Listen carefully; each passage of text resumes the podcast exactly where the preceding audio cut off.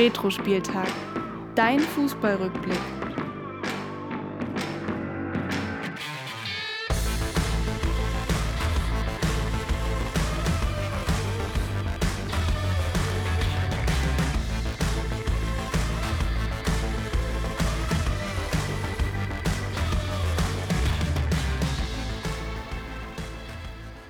Und damit hallo und herzlich willkommen hier bei Retro Spieltag, dein Fußballrückblick. Mein Name ist Willi Nowak und auch mir sitzt heute gegenüber mein Kumpel Florian. Hallo Florian. Hallo Willi, ich grüße dich. Ja, unsere Staffel nähert sich ja langsam dem Ende. Nur noch zwei Folgen, das war ja echt äh, sehr schnell vergangen. Und ja, passend zu den Halbfinalspielen, die jetzt in Katar stattgefunden haben, geht es ja bei uns heute auch um, um die Halbfinalspiele der WM 2014. Haben wir uns gut gut zu, äh, zurechtgelegt. da fängst du gleich mal los, legst du gleich mal los mit einem Eigenlob. Das äh, kommt immer gut an. Aber nein, wir haben es ja extra so geplant gehabt, dass quasi die Leute, die jetzt hier vielleicht nicht viel in Katar verfolgen, dann ähm, jetzt vielleicht nochmal in Erinnerung schwelgen können. Oder genauso natürlich, wenn man auch sonst in Erinnerung schwelgen will, kann man jetzt hier nochmal auf die Halbfinalpartien, das Spiel im Platz 3 und auf das Finale schauen. Ist ja eine ganz besondere WM gewesen mit, ähm, ja, ich glaube, einer Woche, die man als Fußballfan nicht so schnell vergessen wird. Darauf gehen wir dann natürlich äh, gleich ein. Insgesamt. Ähm, volle Dröhnung Fußball. Genau, volle Dröhnung Fußball. Und wir legen los natürlich mit der Auswertung des Retro-Quizzes. Retro-Quiz. Ja, Florian, ich habe dir beim letzten Mal fünf Fragen gestellt. Es sind die letzten fünf Fragen der aktuellen Staffel unserer, unseres Podcasts und unseres Quizzes. Der Zwischenstand war 10 zu 7. Genau. Du bekommst mal fünf Punkte, um in Führung zu gehen. Genau, das sind die letzten Fragen, die ich bekommen habe. Du bekommst ja nochmal fünf Fragen. Sprich, ich habe da schon einen ziemlichen Rucksack ähm, auf dem Rücken. Muss vier Fragen richtig beantworten. Ich hatte auch ein gutes Gefühl. Mittlerweile ist das schon ein bisschen verflogen, tatsächlich. Naja, wir schauen mal. Insgesamt ähm, waren die Fragen machbar? Natürlich. Wir wie schauen immer, mal, wie du dich geschlagen hast. Die erste Frage lautete: Das Weiterkommen der Costa Ricaner bis ins Viertelfinale wurde von vielen als kleines Fußballwunder bezeichnet. Noch nie schafften es die Mittelamerikaner in die Runde der letzten acht. Welcher Verband der CONCACAF, also dem Verband aus Mittel- und Nordamerika, war der letzte, dem das gelang? Da war das A. USA, B. Mexiko oder C. Honduras? Ja, du hast dich äh, hier korrekterweise für die USA entschieden, hast es auch völlig richtig äh, begründet. Viertelfinale 2002 gegen Deutschland war damals Endstation. Mexiko kam ins Viertelfinale 1986 und Honduras nie über die Gruppenphase hinaus. Ich glaube, du hattest auch gesagt, dass sie, glaube ich, nie ein Gruppenspiel gewonnen haben. Honduras, glaube ich, noch null Punkte bei, bei WM-Endrunden. Und auch generell muss man sagen, ähm, gibt es nicht mehr Mannschaften, die irgendwie mal überhaupt ins Viertelfinale oder Achtelfinale gekommen sind. Von daher sind das nur die drei Nationen. Mal gucken, welche Nation vielleicht in den nächsten Jahren mal nochmal nachziehen kann. Kanada hat sich ja bei der diesjährigen WM gar nicht so schlecht präsentiert. Vielleicht haben die eine gute Generation, die jetzt nachkommt, die da irgendwie ein bisschen öfter angreifen kann. Vielleicht sogar auch beim Turnier in einem Land. Das ist ja dann mal eine große Chance und vielleicht auch der große Traum für die drei Nationen USA, Mexiko und Kanada, da bis ins Halbfinale zu kommen. Südkorea hat es ja 2002 auch geschafft. Lassen wir uns mal überraschen, ob das auch diesen Nationen gelingt. Die zweite Frage lautete: Ehre, wem Ehre gebührt? Ein bisschen im Getümmel untergegangen ist, dass eine Nation mit Platz 44 der Weltrangliste noch deutlich schlechter dastand als die Costa Ricaner und ebenfalls immerhin ins Viertelfinale, äh, Entschuldigung, ins Achtelfinale schafften. Welche Nation war die vermeintlich schwächste der letzten 16? Hier stand zur Auswahl Algerien, Griechenland und Nigeria. Und du hast dich hier für Algerien entschieden. Die waren damals in der Weltrangliste Platz 22. Griechenland war auf Rang 12 und Nigeria nur auf Rang 44. Erstaunlich schwach, hätte ich auch nicht so gedacht. Ja. Und waren damals die schlechteste Nation, zumindest auf der Tabelle in der Runde der letzten 16. Ja, Griechenland hatte ich ja auch komplett ausgeschlossen gehabt. Äh, Algerien, Nigeria hatte ich geschwankt, aber dass Algerien auch so gut ist, Finde ich auch sehr, sehr überraschend. Aber Griechenland Platz 12 oh, war vielleicht auch ein bisschen hoch, ja. finde ich. Aber ist ja eh so, dass die Weltrangliste immer ein bisschen die Europäer bevorteilt und von daher, genau. Die dritte Frage, da ging es um die Schiedsrichter und zwar um den sogenannten Rekordschiedsrichter, der bei der WM 2014 sein neuntes Spiel bei einer Fußballweltmeisterschaft pfiff. Die Antworten lauteten Schünet Shakir, Rafshan Irmatov oder Howard Webb. Du hast hier auch geschwankt, konntest dir alle drei vorstellen, hast dich am Ende für Howard Webb entschieden. Es war tatsächlich Rafshan Irmatov, der beim Spiel Costa Rica gegen Niederlande im Viertelfinale sein neuntes Spiel pfiff und im Jahr 2018 sogar noch mehr Spiele pfiff, sodass er mittlerweile auf elf Spiele kommt, auch aktuell Karriere beendet. Hm. Auf Rang 2 liegt dann seit 2018 Nestor Pintana aus Argentinien mit acht Spielen. Also ich finde, es klingt gar nicht so viel, elf Spieler, aber es ist doch da mit Abstand der Schiedsrichter mit den meisten WM-Einsätzen. Werden ja auch bei einigen Weltmeisterschaften dann zusammengekommen sein. Also ich weiß nicht, wie viele diese maximal bei einer WM pfeifen, aber. Ich glaube, also ich glaube, er war von 2010 bis 2018 dabei, so bei vier Weltmeisterschaften. Und ich glaube, es ist ja auch ein Vorteil von so einem Schiedsrichter wie Irmatov, der kommt aus Usbekistan, glaube mhm. ich. Ja. Ähm, seine Nation ist nie bei einer Weltmeisterschaft dabei. Und von daher hat er nie irgendwelche Probleme, vermeintliche Partien, die Einfluss haben könnten auf das Turnier, zu verpfeifen. Richtig. Ich sag mal, die Diskussion zum Beispiel in einem Howard Webb beispielsweise, wenn England ins Halbfinale kommen würde, hm. würde er auf jeden Fall kein Halbfinale, kein Finale mehr pfeifen dürfen. Ja, und von daher ist da ein Mann aus Usbekistan vielleicht der richtige Mann. Also bisher nur ein Punkt für mich. Ich muss jetzt die nächsten beiden Fragen das stimmt, haben. nur ein Punkt. Wir gucken mal, ob das jetzt mit der nächsten Frage dann besser wird.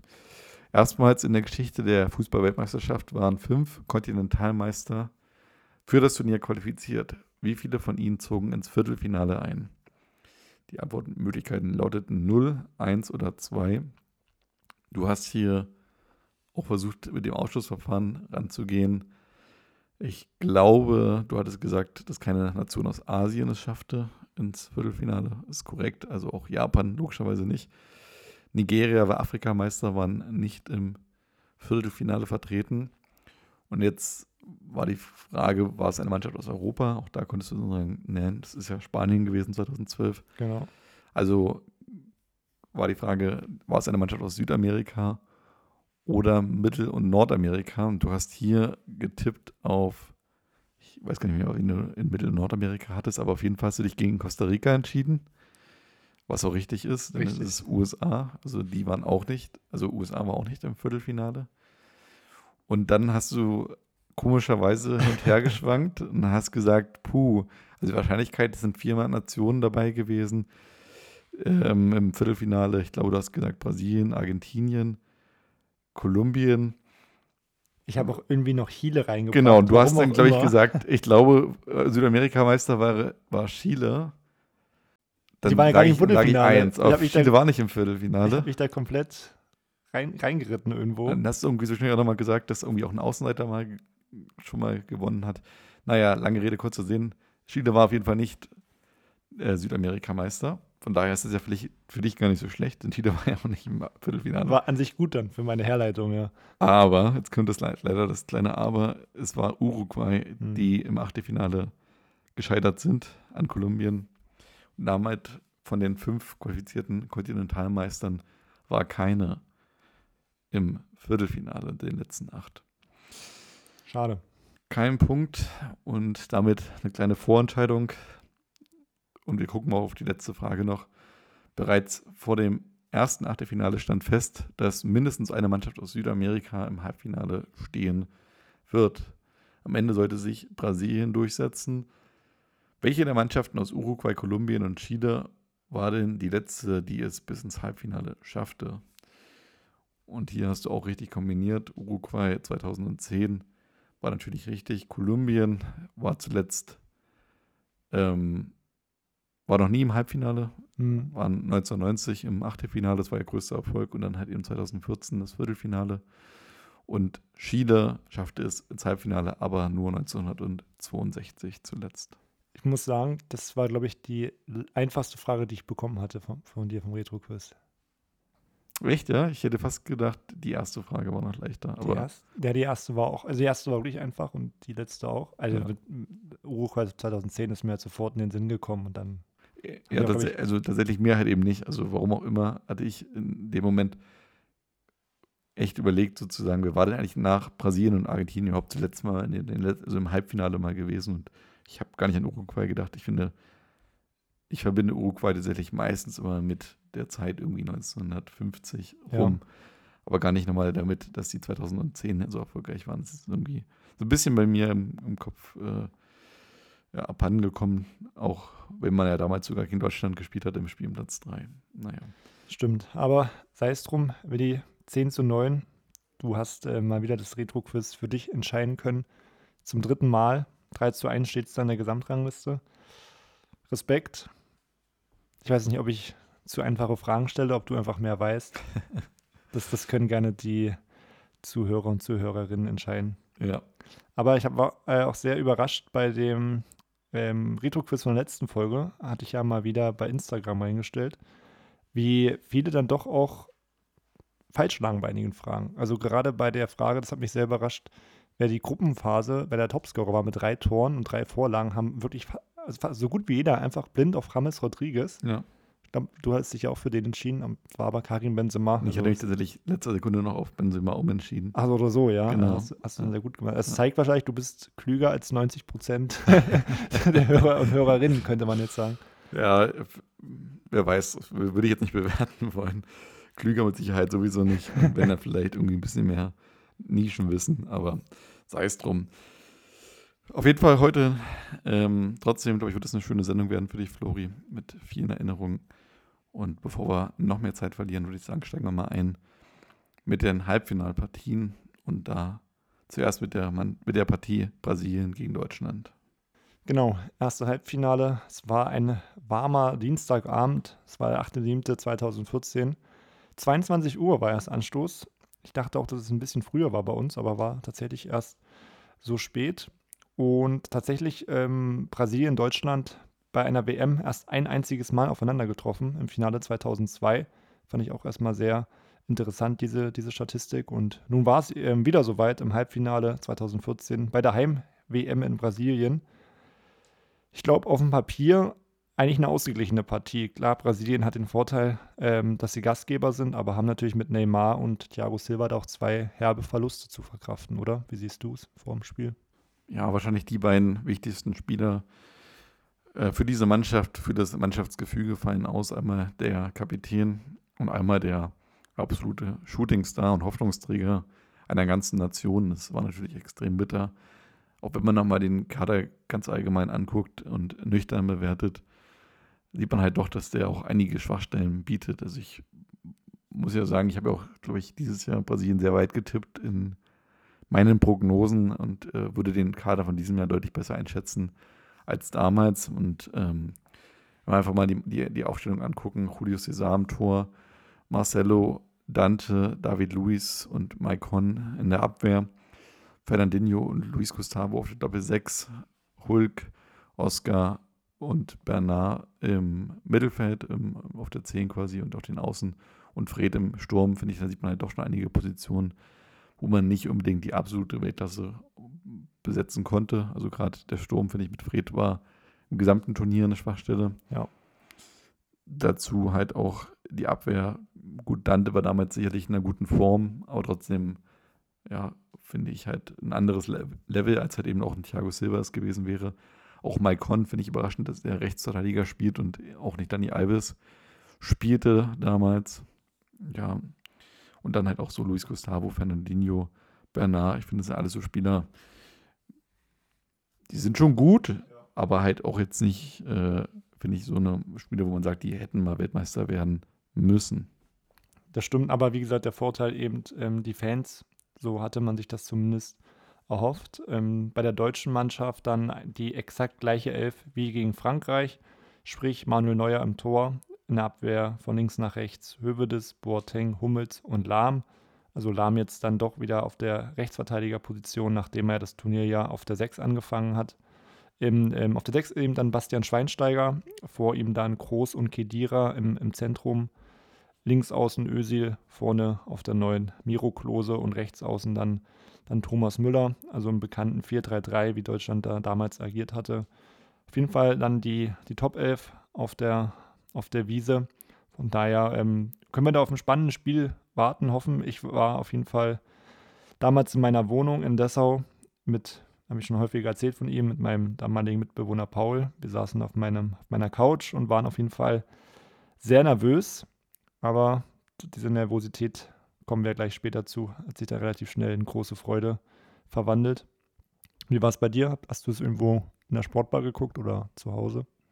Ähm, tatsächlich äh, auf, auf der Karl-Liebknecht-Straße in Leipzig, also in der Bauerstraße, ähm, da gab es ja gef gefühlt, war jeder Meter mit Public Viewing. Da war es doch ziemlich oft dann, also hast du schon häufiger erzählt. Genau. Und ähm, da, aber damals, ich weiß, ich bin noch mit ähm, einem Mitbewohner von unserem Kumpel Felix äh, vorweggefahren, weil Felix selber noch, glaube ich, lernen musste oder irgendwie noch Uni hatte oder sowas. Auf jeden Fall sind wir damals gefühlt 18 Uhr oder 18.30 Uhr über die Cardi gefahren. Ist wirklich eine lange Straße mit wirklich vielen Kneipen und alle haben irgendwie einen Freisitz, wo Fußball läuft.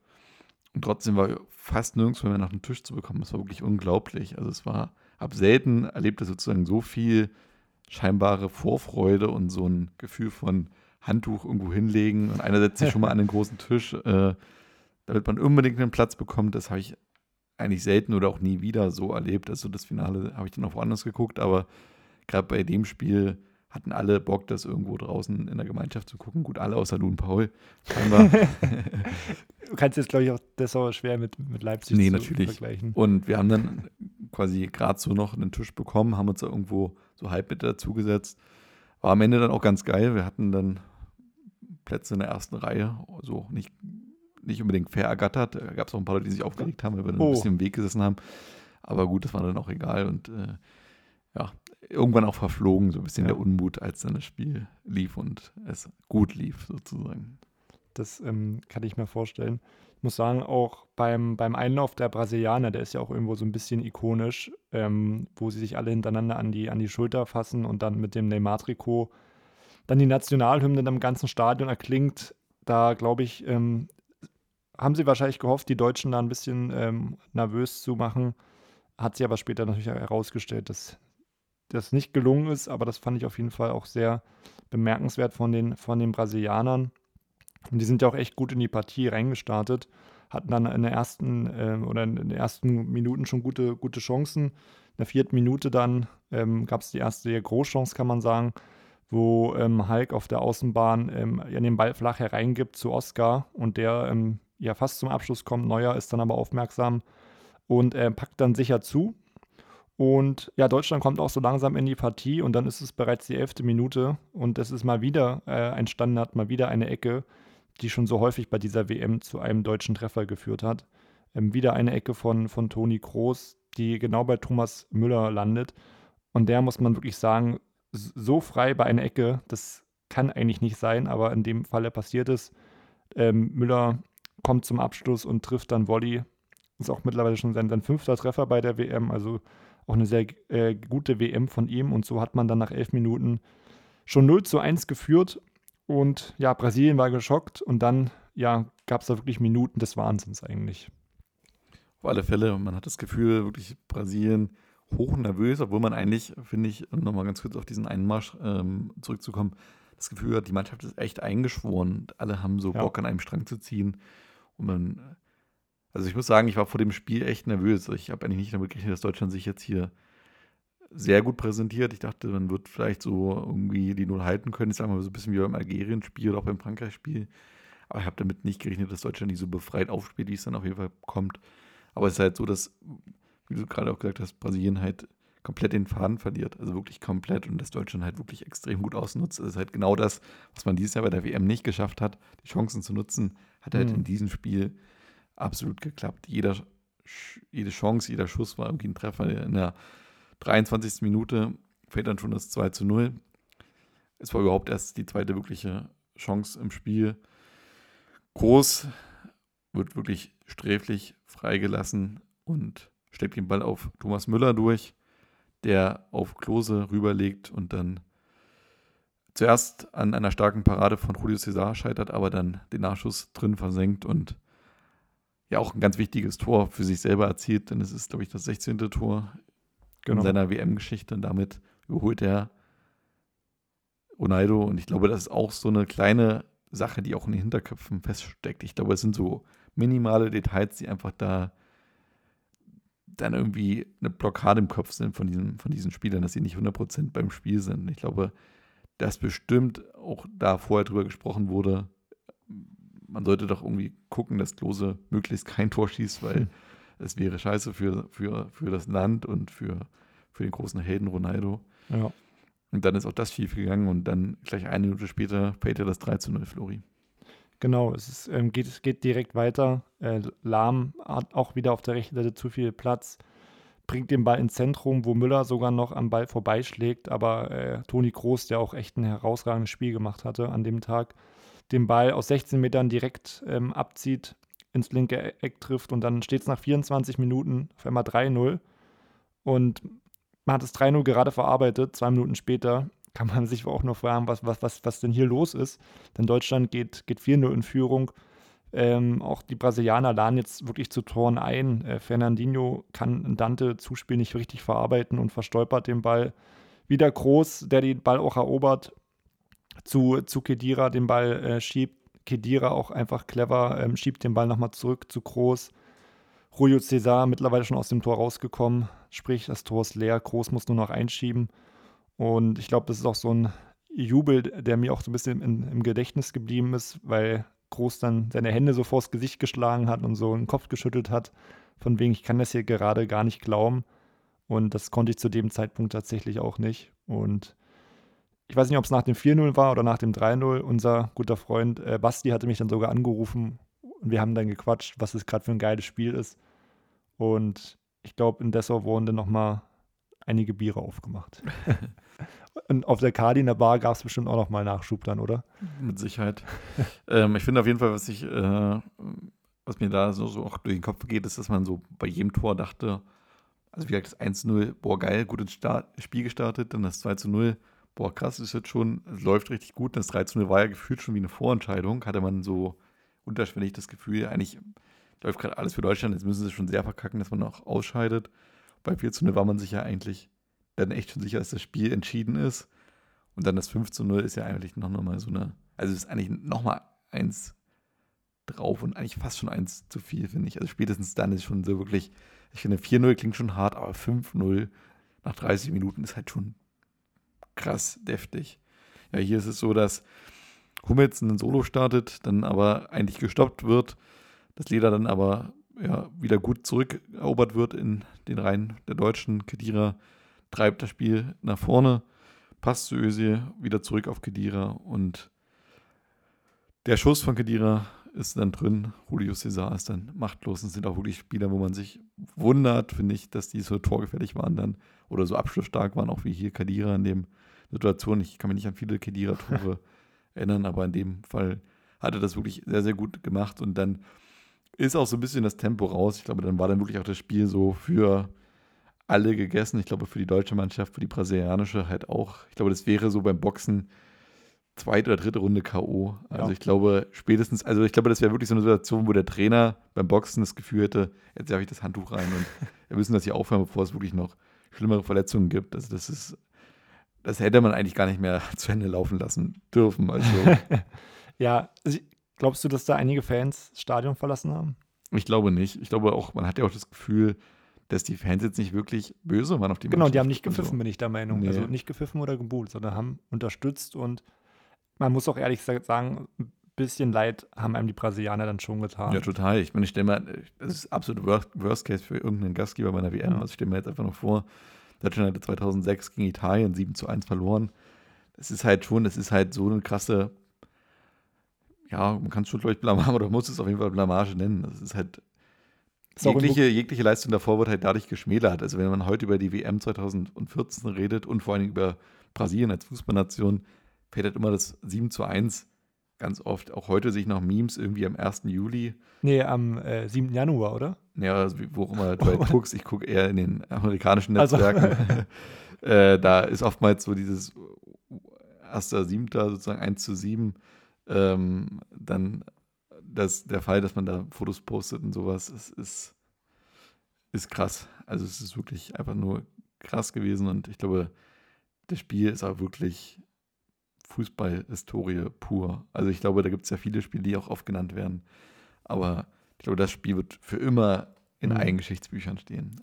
Definitiv. Kann mir auch nicht vorstellen, dass da irgendwann nochmal so ein Halbfinale äh, so ein Ergebnis einfährt. Aber ähm, ich sag mal, 30 Minuten, ähm, heute Aufnahmetag, beginnt ja ein Halbfinale Kroatien-Argentinien. Vielleicht ist mein Satz auch schlecht gealtert und wir erleben heute irgendwie ein 8-1 von Argentinien. Äh, bin ich mal nachher gespannt. Aktuell läuft der Podcast 25 Minuten. Von daher aktuell Zwischenstand noch 3 zu 0 quasi im Real Life äh, für, für Deutschland. Aber im Grunde genommen, wir reden jetzt noch zwei Sätze und dann steht es 5 zu 0 gefühlt.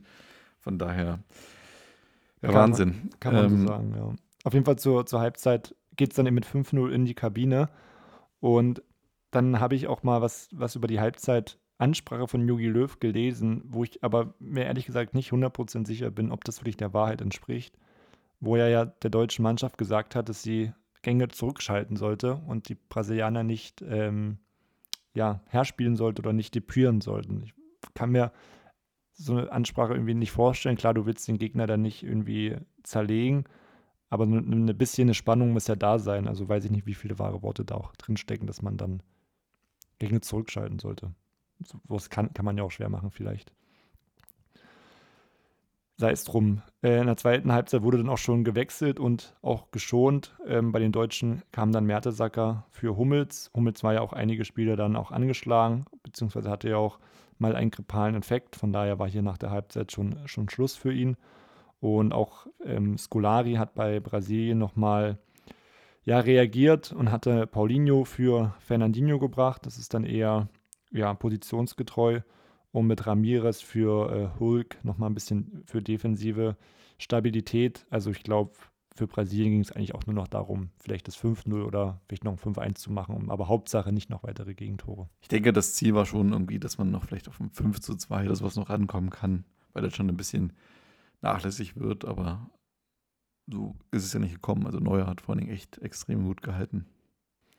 Genau, in der 53. Minute gab es eine, eine große Chance für, für Brasilien.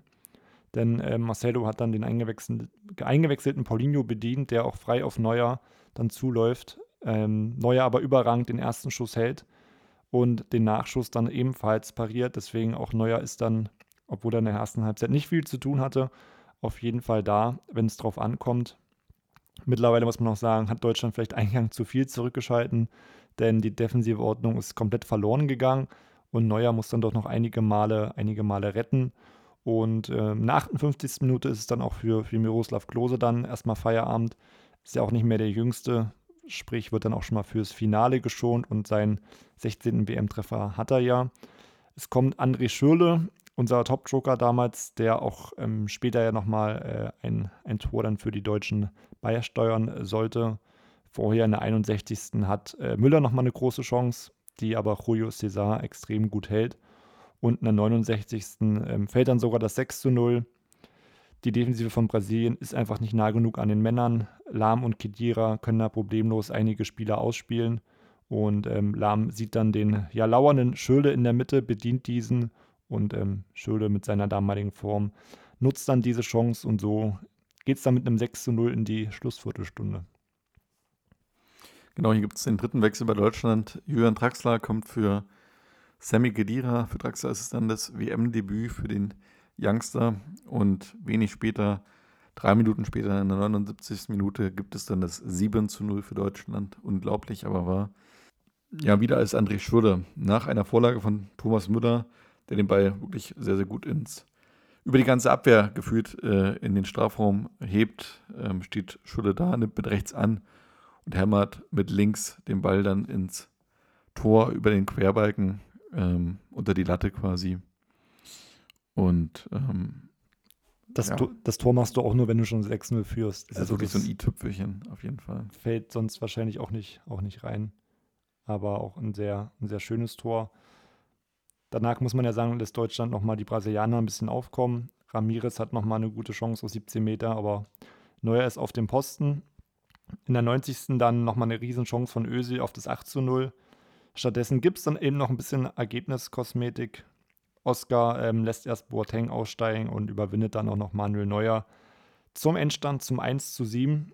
Ähm, das Gegentor hat mich tatsächlich so ein bisschen geärgert, weil irgendwie 7-0 klingt irgendwie doch besser als 7-1. Tatsächlich mich auch, ja. Ich war damals im Moment auch so, oh Leute, wird der dumm, aber ja, es war nur ganz kurz so, dass man. Ja, es war wirklich nur ganz kurz. Und mir, mich hat es auch für Manuel Neuer irgendwie leid getan, weil als Torwart willst du ja immer zu Null spielen. Und er hatte echt extrem gut gehalten ja. und hat alles dafür gegeben. Aber so im Nachhinein, ohne dieses eine Tor von Oscar, hätte es halt auch diese ganzen Memes mit diesem Datum eben nicht gegeben. Stimmt.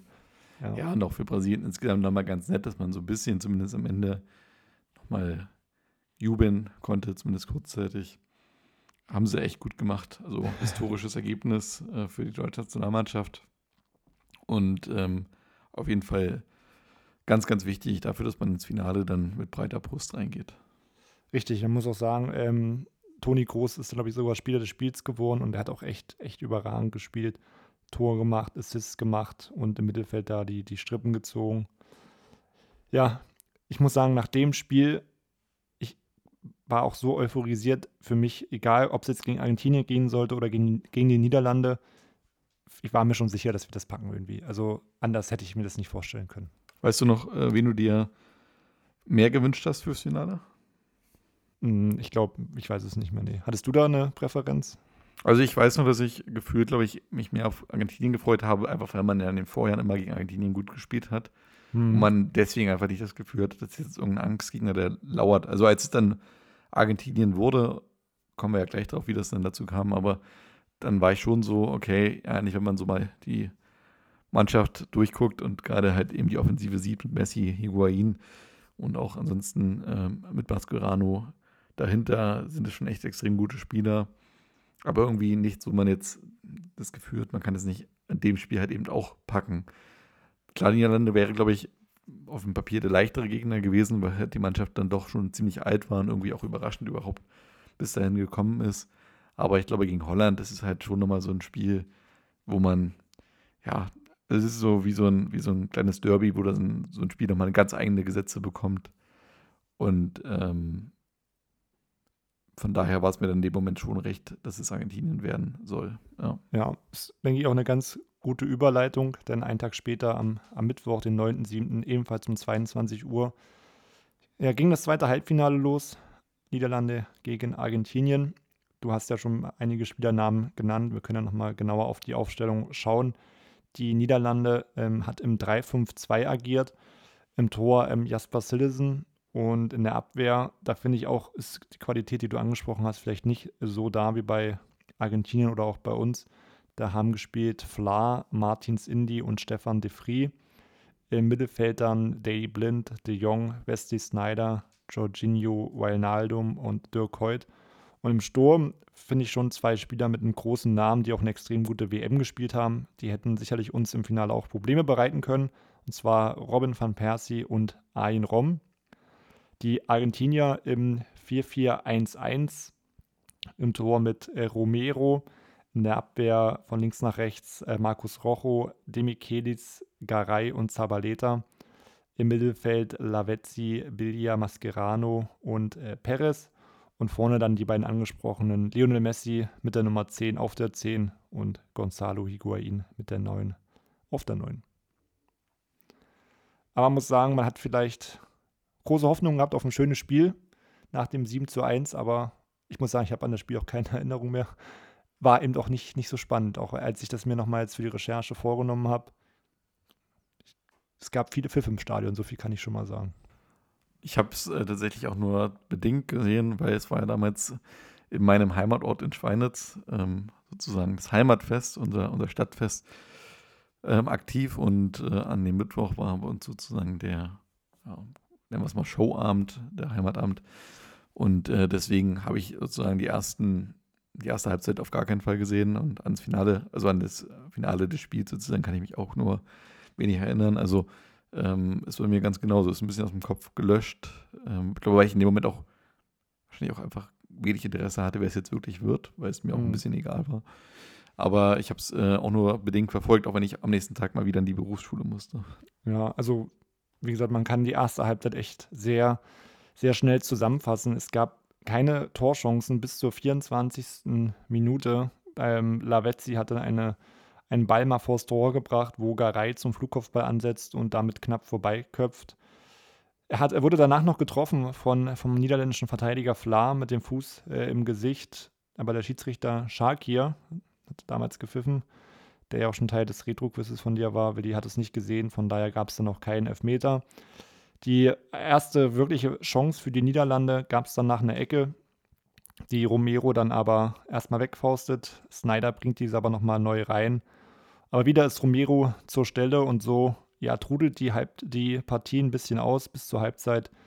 Passiert nicht viel. Argentinien versucht zwar in der Offensive Akzente zu setzen, aber Holland ist defensiv sehr gut und lauert auf Kontermöglichkeiten. Und so geht, Spiel, geht das Spiel dann verdient mit 0 zu 0 in die Halbzeit. Aber es wird nicht besser.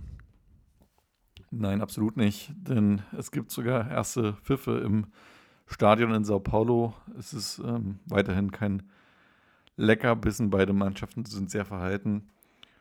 Und ähm, es kommt gefühlt sogar zum kompletten Stillstand, ehe dann in der 75. Minute das nächste Mal eine Chance entsteht, die man irgendwie notieren sollte. Und zwar eine große. Perez flankt gefährlich von rechts und am ersten Pfosten lenkt dann Higuain den Ball haarscharf am Pfosten vorbei ans Außennetz.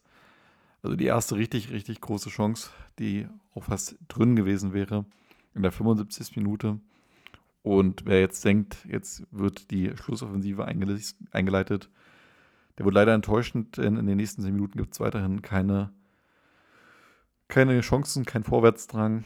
Und man hat das Gefühl, dass beide Mannschaften sich in die Verlängerung ja, retten wollen oder beide Mannschaften äh, kein Risiko eingehen wollen. Und so geht es dann am Ende nach 90 Minuten mit 0 zu 0 und einem wirklich extrem höhepunktarmen Spiel in die Verlängerung.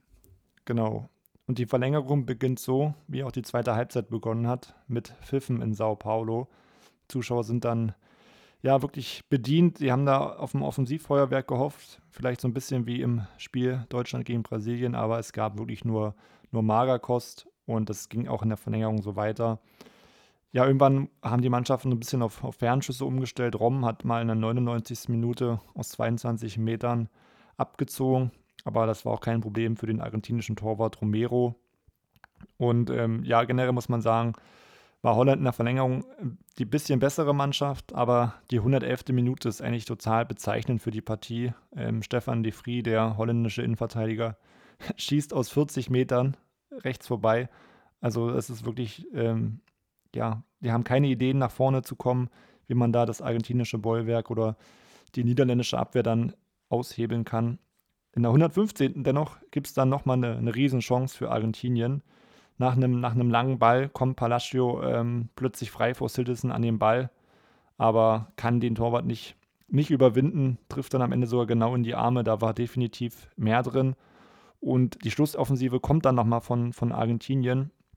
Messi äh, flankt den Ball nochmal in die Mitte, wo dann der eingewechselte Maxi Rodriguez eine Direktabnahme versucht, aber Citizen ist dann auch wieder auf dem Posten und rettet die Niederlande dann leistungsgerecht ins Elfmeterschießen.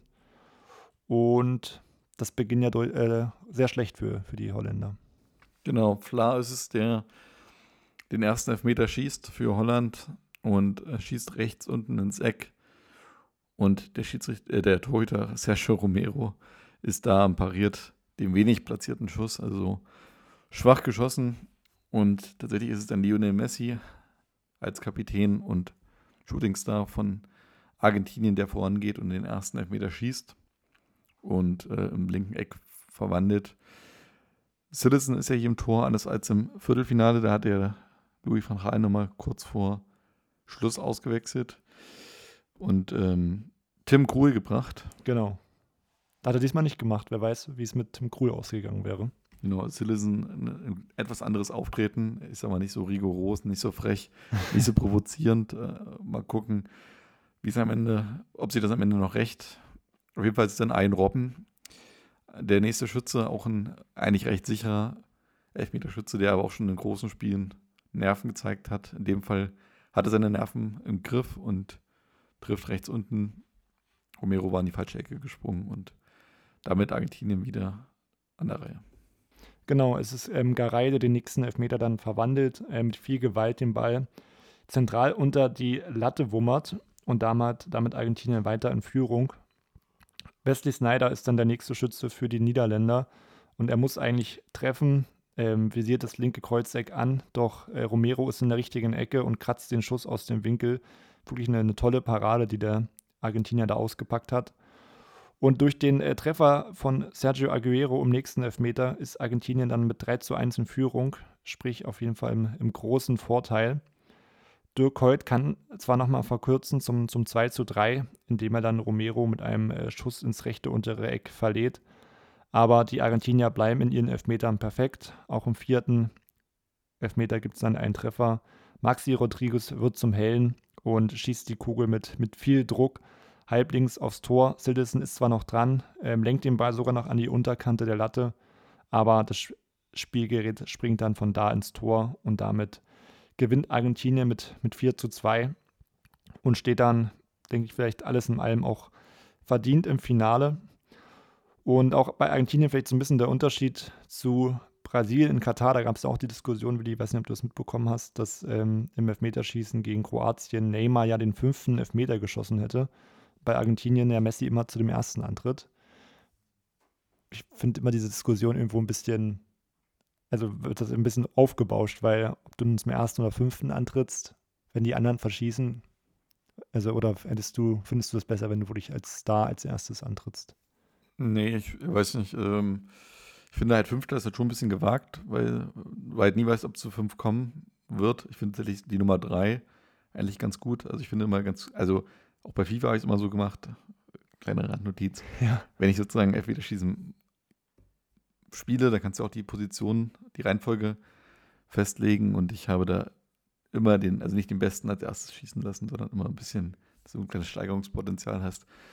Ja, du am Ende ist es ja alles irgendwie eine Momentsache und in dem Moment war halt leider Gottes ähm, Argentinien den Hauch besser. Der Torhüter vielleicht auch ein bisschen besser.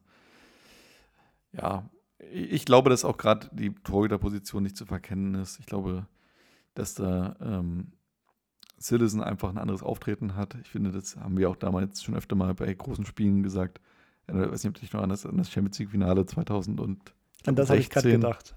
Also und Jan, an Jan Oblak. Genau, Jan Oblak, wo du wirklich nicht das Gefühl hattest, dass er einfach aufgrund seiner Ausstrahlung äh, irgendwie einen Ball hält. Gibt zu Torhüter, da wird das Tor extrem klein. Und wie gesagt, ich finde es auch immer gut, wenn man so ein bisschen als Torhüter auch stänkert, wenn man sich die Zeit lässt. ja. Ich finde, natürlich wäre es so, wenn du mit Gelb-Rot runter musst, aber man hast ja ein bisschen Spielraum, hast du ja. Und von daher irgendwie ein Spiel aus deinem Rhythmus zu bringen, kann einfach extrem wichtig sein. Haben wir jetzt auch bei der diesjährigen WM auch gesehen. Ähm, bei Kane zum Beispiel, bei dem ersten Elfmeter, weiß nicht, ob du den gesehen hast. Ich habe hab ich gesehen, der. Genau, da ist er ja, hat er sich, also hat sich Kane extrem viel Zeit gelassen, und ist dann sogar nochmal kurz zum Ball gegangen, hat nochmal sein, sein, seine Routine gestartet. Beim zweiten Elfmeter hat er es nicht gemacht und ist dann quasi normal angelaufen. Und ich glaube, dann bist du halt vielleicht nicht 100% fokussiert. Und von daher, glaube ich, sollte man halt immer nochmal ein bisschen sich selbst justieren als, als, als Schütze. Und ähm, da kannst du als, als Torhüter schon ein paar psychische Spielchen machen. Ich glaube auch nicht zu viel. Ich glaube, du musst am Ende auch dich darauf konzentrieren, dass du halt die Bälle hältst und wirklich auch weißt, wo du hin willst und was du machen willst. Aber das ist ja das ganz gut als Torhüter, hast du ja zumindest immer eine halbe Minute Zeit, dich auch gedanklich auf so eine Elfmeter vorzubereiten. Du siehst dann, welcher Spieler kommt. Kannst du mal auf deinen Zettel schauen, schlutzen. Ja, oder, oder halt einfach generell durchgehen, sozusagen. Wie waren gerade die letzten Elfmeter, welche Ecke waren die? Weil das ja, es ist ja alles irgendwie so im Kopf eines Spielers drin. Also man geht ja ganz selten zum Elfmeter und sieht den wirklich komplett neutral. Also jeder hat auch eine gewisse Lieblingsecke, wo man dann ja. vielleicht eher hinschießt. Ich weiß nicht, hast du eine Lieblingsecke? Kannst du ja hier verraten äh, wenn du zum also Elfmeter schießen würdest, lieber rechts unten oder links unten? Also oder ich Mitte? Hab, ich habe wahrscheinlich seit 15 Jahren keinen Elfmeter mehr geschossen. Ich habe immer versucht, den Torwart auszugucken und von mir dann eher in die rechte Ecke zu schießen. Und du? Also, ähm, ich würde sagen, ich glaube, ich habe, also so viele Elfmeter habe ich in meinem Leben nicht geschossen. Ich würde sagen, lass es vielleicht sieben oder acht gewesen sein. Hm. Von denen davon viele damals in den USA, ähm, weil ich da auch wieder Schütze war. Aber ich würde sagen, ich glaube, von den sieben Elfmetern schieße ich fünf nach rechts und zwei nach links. Ja. Auf jeden Fall bin ich immer ein Fan davon, auch wenn das vielleicht nicht so gut ist und äh, eher gehalten werden kann, den Ball flach zu schießen, als äh, quasi hoch. Also, also klar, sozusagen vielleicht auf dem Weltklasse-Niveau muss sie noch hochschießen, dass er unhaltbar ist, aber äh, viel zu oft passiert es, glaube ich, dass der Ball dann irgendwie drüber geht, weil er nicht so kontrollierbar ist, wie wenn du ihn, sag ich mal, mit Schwung flach in die Ecke Du kannst schießt. auch, wenn du, wenn du richtig flach schießt, kommt es auch mal vor, dass der unter den Torwart durchgeht. Also wie bei Jonas Hector damals gegen Buffon bei der Stimmt, EM 2016. Der war halt nicht gut geschossen, aber war halt so flach, dass der unter Buffon durch ist. Ja. Ich bin immer ein Fan davon mittlerweile, jetzt im Profifußball, wenn jetzt jemand zum Elfmeter antritt, wirklich hoch, hart in die Mitte. Weil die meisten Leute springen dann einfach. Klar geht das irgendwann mal schief. Oder wie, Vincenzo Grifo das macht, einfach in die Mitte lupfen. Wie ein Panenka. Aber das kann auch mal schief gehen, dann bist du der, der, War der ja auch dieses bei der diesjährigen WM, glaube ich, Hakimi, der da, oder was ziehe ich? Einer hat auf jeden Fall auch so ein bisschen den Ball in die Mitte ich glaube. Hakimi, war das nicht Ja. der letzte Elfmeter Ich glaube, ja. von Marokko, ja. Pirlo, Pirlo hat es auf jeden Fall auch schon mal gemacht. Ja, wenn es klappt, dann bist du halt echt der Held und wenn nicht, dann bist du der, der Horst. Aber da finde ich, wenn du das machst, hast du halt echt große Cojones. Gut, ähm, Spiel um Platz 3, glaube ich, können wir relativ schnell abverhandeln, bevor wir dann zum, zum wichtigen Finale kommen, zu Deutschland gegen Argentinien. Spiel um Platz 3, wie ist da deine Meinung? Gehört es zu einer WM? Bei der Europameisterschaft gibt es das ja nicht. Also Brauchst du zu einer? WM gehören tut es tatsächlich, aber ich könnte auch darauf verzichten. Also ähm, das ist wieder so ein Beispiel, gerade finde ich, wenn der Gastgeber antritt und das Spiel halt gegen ihn verläuft, dann ist es schon echt bitter, wenn man das Turnier mit zwei Niederlagen beendet. Ja, ähm, ich habe das Spiel auch nicht gesehen. Ich kann jetzt gar nichts aus eigener Erfahrung dazu sagen. Also ich habe natürlich nochmal die Wiederholung mir mal angeguckt, aber an dem Abend hatte ich quasi Besseres zu tun, war beim Stadtfest unterwegs. Stimmt, es war Samstagabend dann, ja. Genau. Du vielleicht auch, oder? Gut möglich. Bin ja auch äh, Stammgast beim Schweinitzer. Vor allem damals noch Stadtfest. gewesen. Genau. Vor allem, vor allem damals, ja. Ja. Ich muss sagen, was, was du schon angesprochen hast, ist schon gut als Gastgeberland. Ich finde 2006, das war irgendwie ein versöhnliches Ende, dass man der Dritter geworden ist. Hm, okay. Ohne dem hä- hätte man ja mit diesem Italien-Spiel das beendet. Das wäre dann irgendwie so ein schlechtes Zeichen gewesen. So konnte man dann mit Platz 3 vielleicht irgendwo stolz aus dieser WM rausgehen. Aber wie du gesagt hast, gerade wenn man das verliert, mit zwei Niederlagen rausgeht, mit Platz 4 und eigentlich gar nichts hat, ist dann nochmal doppelt bitter. Ja. Ja, Brasilien gegen Niederlande. Also, was ich noch ganz kurz dazu sagen kann, Ja. ich finde, es gibt es halt nirgendwo, es gibt es in keiner Sportart ein Spiel im Platz 3, außer bei Olympischen Spielen natürlich, weil es da irgendwie dazugehört wegen der Medaillen. Ich weiß nicht, ich weiß nicht, ob der Fußballer so ein Einstellungsmerkmal braucht. Also es gibt es auch beim Fußball ja nicht der Champions League, es gibt es nicht bei, beim DFB-Pokal, es gibt es wirklich nur bei einer WM. Also das ist schon Mhm. mal so eine Ergänzung. Also ich, ich glaube, klar, was du sagst, verstehe ich, aber ähm, beim Finale da Horm, wenn Bayern Halbfinale ausgeschieden wäre, Hm. hätten sie auch keinen Spiel um Platz 3 nochmal gehabt oder sowas, weißt du. Also ähm, dann ist es halt so, dann ist es halt vorbei. Irgendwann ist es vorbei, es kann auch im Viertelfinale vorbei sein. Also, Ich, seh, ich kann darauf auch verzichten. Nur ich sage nur, dass ich es bei der WM 2006, so wie es gelaufen ist, gut fand. Aber also, also ich wäre dafür, kleiner Hot Take, äh, Spielplatz 3 weglassen und Finale auf den Samstag schieben. oder das. Das ist auch eine. auch Genau, eine weil ich glaube, das Idee. wäre einfach der bessere Platz. Also ich bin mal gespannt, wenn 2026 Deutschland ein Finale spielen sollte und das Finale möglicherweise in LA ist, im SoFi Stadium und dann es quasi nach Mitternacht hier losgeht, wie viele Leute das Spiel dann wirklich gucken würden. Aber meinst du, das würde, die würden die Zeit nicht so anpassen, dass in Europa das möglichst viele schauen können? Haben sie ja in Brasilien auch so gemacht dann. Mm, Es ist möglich, aber gerade also nach, LA sind halt neun Stunden Zeitverschiebung. Ja. Also aber ist das Finale in LA? Steht das schon steht fest? noch nicht fest. Nee. Aber das wird auf jeden Fall gemunkelt, weil es halt das mit Abstand modernste Stadion ist und auch 2000, äh, 1994, glaube ich, das Finale in LA damals war. Ach so. Ja. Gut, da können wir vielleicht in vier Jahren dann drüber sprechen. Genau. Ja. Aber von daher glaube ich halt, lieber auf den Samstag schieben, weil am Sonntag haben fast allen Ländern der Welt die Leute frei. Und Montag müssen fast allen Ländern der Welt die meisten wieder arbeiten in die Schule. Ist ein, ist ein Argument. ja. Ka- Kannst du ja bei Gianni Infantino mal vorschlagen. Bin ich mir sicher, äh, wird er dir gerne mal ein Ohr leihen. Genau. Gut, Spiel um Platz 3, Brasilien gegen die Niederlande und es beginnt für Brasilien mal wieder mit einem Nackenschlag. Rom, ähm, in der zweiten Minute bereits gibt es nämlich Elfmeter für, für, für die Niederlande. Ähm, Thiago Silva ist zurück und er fault Rom, er greift ihm an die Schulter und so stoppt er ihn, eigentlich vor der Strafraumgrenze, aber der Schiedsrichter zeigt trotz dessen auf den Punkt und zeigt Thiago Silva auch dann nur die gelbe Karte. Also eine doppelte Fehlentscheidung quasi. Es war eine klare Notbremse, hätte rot geben müssen und es war eben auch eigentlich kein Elfmeter. Es ist nur das Spiel um Platz 3, von daher vielleicht nicht ganz so wichtig, aber die Niederlande geht dann in Führung. Robin van Persie tritt an und versenkt die Kugel. Äh, Julio César ahnt zwar die Ecke, aber kann den Ball dann nicht parieren. So geht die Niederlande früh in Führung mit, mit 1 zu 0 und kann nach 16 Minuten dann sogar schon erhöhen. In abseitsverdächtiger Position ähm, bekommt de Guzman am rechten Flügel den Ball und ähm, ja, flankt nach innen. David Luiz will klären, aber ja, köpft das Spielgerät dann genau auf den Elfmeterpunkt, wo dann Daddy Blind wartet.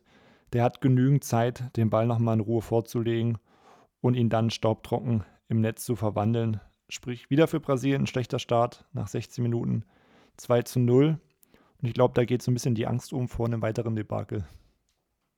Ja, total. Brasilien ist aber in dem Fall ein bisschen besser aufgestellt. Dieses Mal bricht nicht komplett zusammen. Hat dann auch eine gute Aktion von Oscar, der durchs Mittelfeld dribbelt und dann aus 20, Minu 20 Metern ähm, gut abschließt. Aber Citizen hat den Ball sicher und dann hat man in der 30. Minute ähm, durch De Guzman eine weitere Chance, wo man knapp am Tor vorbeischießt. In der 38. ist dann ein Freistoß, der reingehen kann, aber Joe und David Luis haarscharf verpassen und dann hat kurz vor der Halbzeit nochmal Robin van Persie die Möglichkeit, die Vorentscheidung zu erzielen. Aus 20 Metern schießt er hier, aber Julio Cesar fängt den Aufsitzer sicher. Genau, dann ähm, gibt es den Halbzeitpfiff und es gibt wieder Pfiffe gegen die, gegen die Brasilianer. Denn es ist eigentlich kein guter Auftritt. Gerade defensiv ist das wirklich wieder wie im Deutschlandspiel desaströs. Und man kann sich dann erst befreien, als die Niederlande bereits 2 zu 0 führt und bereits einige Gänge zurückgeschalten hat. Die Niederlande ist klar die bessere Mannschaft und so geht es dann auch in, in Halbzeit 2. Brasilien ist zwar bemüht, aber kann leider keinerlei Durchschlags, Durchschlagskraft am, äh, ja, irgendwo, irgendwo aufbringen. Sprich, da scheint Neymar auch gerade in der Offensive mit seiner Kreativität ähm, komplett zu fehlen. Es sind einfach zu viele Fehlpässe, die gespielt werden. Wenn, dann sind es mal gute Einzelaktionen, wie in der 60. Minute durch Ramirez, der auch einen äh, guten Schuss dann abfeuert, der auch sehr knapp nur am linken Pfosten vorbeigeht. Ansonsten sind auch in diesem Spiel dann die Chancen Mangelware. Die Niederlande lässt dann den Ball und den Gegner laufen. Ähm, Brasilien ist einfach ähm, nicht, nicht gut genug, und, um in diesem Spiel nochmal zum, zum Anschluss zu kommen. Die Partie plätschert dann so langsam vor sich hin. Torchancen bleiben auch weiterhin Mangelware und so kommt dann eher noch das i-Tüpfelchen für die Niederlande in der 91. Minute. Der äh, völlig freistehende Weinaldum kann eine Flanke von Janmat per Direktabnahme ins rechte Eck direkt verwandeln. Julio César ist ohne Chance. Die Niederlande geht damit 3 zu 0 in Führung. Ist am Ende auch der Endstand. Und so ja, verlässt Brasilien die Heim-WM mit einem gellenden Five-Konzert und mit zehn Gegentoren in den letzten zwei Partien. Ich glaube, das ähm, wird wahrscheinlich auch für die Brasilianer einige Tage, Wochen und vielleicht Monate, Monate noch in den Köpfen gewesen sein, dass man da die Fans am Ende dann enttäuscht hat. Weil man mit leeren Händen dasteht mit Platz 4. Auf jeden Fall. Es war halt kein persönlicher Abschied und ja, am Ende, glaube ich, auch ein unrühmliches Ende für diese WM und für diese Mannschaft auch, die ja dann doch auch aus vielen guten Spielern bestand. Wenn wir nochmal kurz über eine Person reden können, dann wäre es über den Schiedsrichter ähm, in dieser Partie. Jamel Haimoudi aus Algerien, der vom Kicker eine 6,0 bekam, eine Note 6,0. Wohlgemerkt mit der Bewertung überfordert. Das Foul von Thiago Silva an Robben vor dem Elfmeter war außerhalb des Strafraums. Allerdings hätte der Brasilianer wegen Notbremse rot sehen müssen. Dem zweiten Tor ging an Abseitsstellung voraus. Sechs Sätzen. Kenne ich sonst nur aus der Schule, aber. genau. aber gibt es auch bei WM-Endrunden. Ja, ansonsten die Partie war durchaus unterhaltsam für, für ein Spiel um Platz 3. Aber wie wir schon gesagt haben, ist eben auch nicht mehr die ganz große Brisanz dahinter. Aber für die Niederlande vielleicht dann doch ein, ein, kleiner Erfolg, obwohl man jetzt das zweite Mal in Folge bei einer WM im Halb- oder Finale stand und den WM-Pokal nicht mit nach Hause gebracht hat. hatte man sicherlich dann große Chancen oder große Hoffnungen auf die WM 2018 gelegt. Aber ich glaube, da war man ja gar nicht qualifiziert, bin ich der Meinung sogar. Äh, Niederlande war 2018 nicht qualifiziert. Ja, also da ging es dann gar nicht gut los für die Niederlande WM 2018. Gibt es vielleicht auch irgendwann mal bei uns zu besprechen. Aber ähm, wir besprechen erstmal noch mal das Finale der WM 2014, Deutschland gegen Argentinien. Da haben wir uns, glaube ich, schon lange darauf gefreut, darüber nochmal zu sprechen, Willi. Und ich glaube, die Hörer und Hörerinnen freuen sich da auch. Ich glaube, wir machen es wie, wie, wie bei einer perfekten Serie, wie bei Game of Thrones. Gibt jetzt erstmal einen Cliffhanger, gibt eine kurze Pause und dann alles zum WM-Finale. Bis gleich.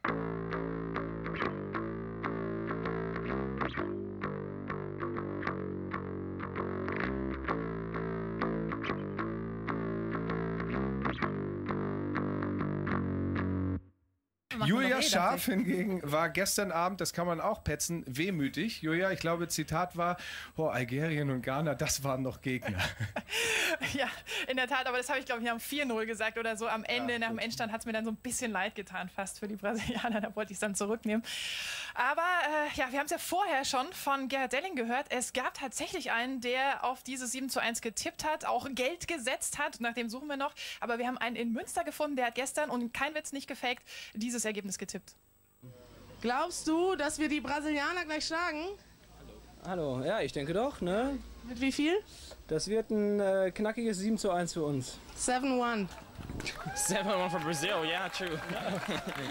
Dankeschön.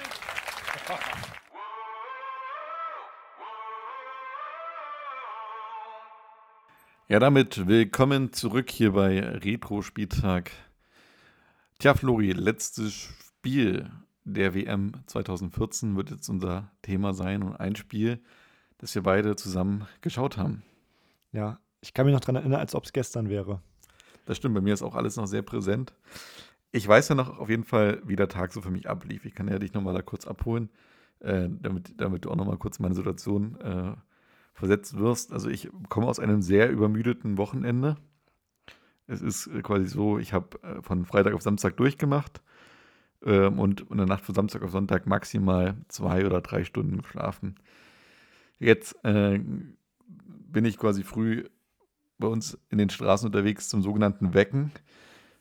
Danach werde ich zum Frühshoppen gehen und meine größte Panik ist es nur, dass ich am Nachmittag einschlafe und aufwache, wenn Deutschland Weltmeister ist. Das war wirklich für mich eine absolute Horrorvorstellung, dass ich mich betrinke, allein zu Hause bin und mich macht keiner wach und ich liege da und verpasse das ganze Spiel. Vielleicht auch nochmal zum Hintergrund. Äh, Festival vorher, 2014 zum Beispiel, habe ich auch KIZ ver verpasst, aus Gründen. Oh Mann. Und deswegen wusste ich sozusagen, es ist, gibt die kleine Möglichkeit, die im Raum steht, dass ich dieses Finale nicht sehen werde. Und ich werde mich dafür mein ganzes Leben lang hassen. Ich weiß auf jeden Fall, wir, wir haben dich sogar abgeholt von deinem Zuhause noch. Ach so. Ich und noch ein paar andere. Und ich kann mich noch an, an was erinnern. Ich habe an dem Nachmittag noch äh, die Tour de France geschaut und habe zu dir gesagt, hey, hast du heute geschaut? Toni Martin hat eine Etappe gewonnen. Ja. Und da hast du gesagt, ey, ganz ehrlich, das ist mir scheißegal, ich will heute Weltmeister werden. Echt, ja? das weiß ich noch, ja. und dann sind wir von, von dir zu Hause, sind wir dann zum Festzelt gelaufen und ja, haben uns das Spiel dann angeschaut und ja, da, da kommen wir jetzt zu. Und vielleicht auch vorm Spiel. Ich muss sagen, das habe ich gar nicht so mitbekommen, was da alles so auch passiert. Es gab ja wie bei jedem äh, WM-Finale auch eine große Abschlussfeier ähm, mit unter anderem Carlos Santana, Avicii und Shakira. Tatsächlich Shakira das dritte Mal in Folge, dass die bei einer WM auftritt. 2006, 2010 und 2014. Oh. Also häufiger. Alleinige, alleinige Rekordhalterin. Wahrscheinlich. Ist aber keine Retro-Quiz-Frage. Ähm, Angela Merkel war im Stadion. Ich glaube, das ähm, wussten wir noch. Ja. Und es war ist tatsächlich auch schon das achte WM-Finale für Deutschland. Ich glaube, viele wissen ja, wann wir Weltmeister geworden sind, aber zur Geschichte gehört ja auch dazu, dass wir die Hälfte verloren haben, tatsächlich. Krass, stimmt. Wenn wir verloren hätten, dann hätten wir negative Bilanz. 3 und 5. Hätten genau. wir 3 und 5. Wäre schon irgendwie, ja, irgendwie mies, muss ich sagen. Stimmt. Jetzt muss ich gerade mal überlegen, wann haben wir verloren? Wir haben verloren 1966 auf jeden Fall. 76 würde ich, nee 86 würde ich sagen. 86 haben wir verloren gegen Argentinien. Ja, 2002 dann und dann noch irgendwann. Oder hatten wir 82? Was war da? Haben wir da nicht auch verloren? Ich kann ja mal, mal, mal eben nachschauen. Du kannst ja schon mal sagen, Willi, was dann die, die Trainer vor dem Spiel vielleicht, wie sie das Finale eingeschätzt haben. Der Bundestrainer Joachim Löw sprach vor dem Spiel von einem Duell auf Augenhöhe, zeigte sich aber trotzdem optimistisch mit ähm, gewissen Erfolgsaussichten. Wenn wir unsere Qualität durchbringen können, dann werden wir dieses Spiel gewinnen. Also auch mal Löw, nicht im Konjunktiv oder sonst was, äh, sondern er redet von, dann werden wir dieses Spiel gewinnen. Argentiniens Nationaltrainer Alejandro Sabella warnte dagegen im Vorfeld vor einem mächtigen Rivalen forderte von seinen Spielern Demut und Opferbereitschaft. Also auch ungewöhnliche Töne aus Argentinien. Normalerweise sind die ja auch mal sehr forsch im, äh, ich sag mal, große Klappe haben. In dem Fall war man äh, eher mal zurückhaltend. Ja, irgendwo nach dem 7-1 gegen Brasilien wahrscheinlich auch, auch zu Recht. Das stimmt. Ja. Ansonsten, wir lagen eigentlich schon ganz gut mit den Niederlagen. WM 1966 gegen England, in, in England äh, nach Verlängerung, war ja das Wembley-Tor damals.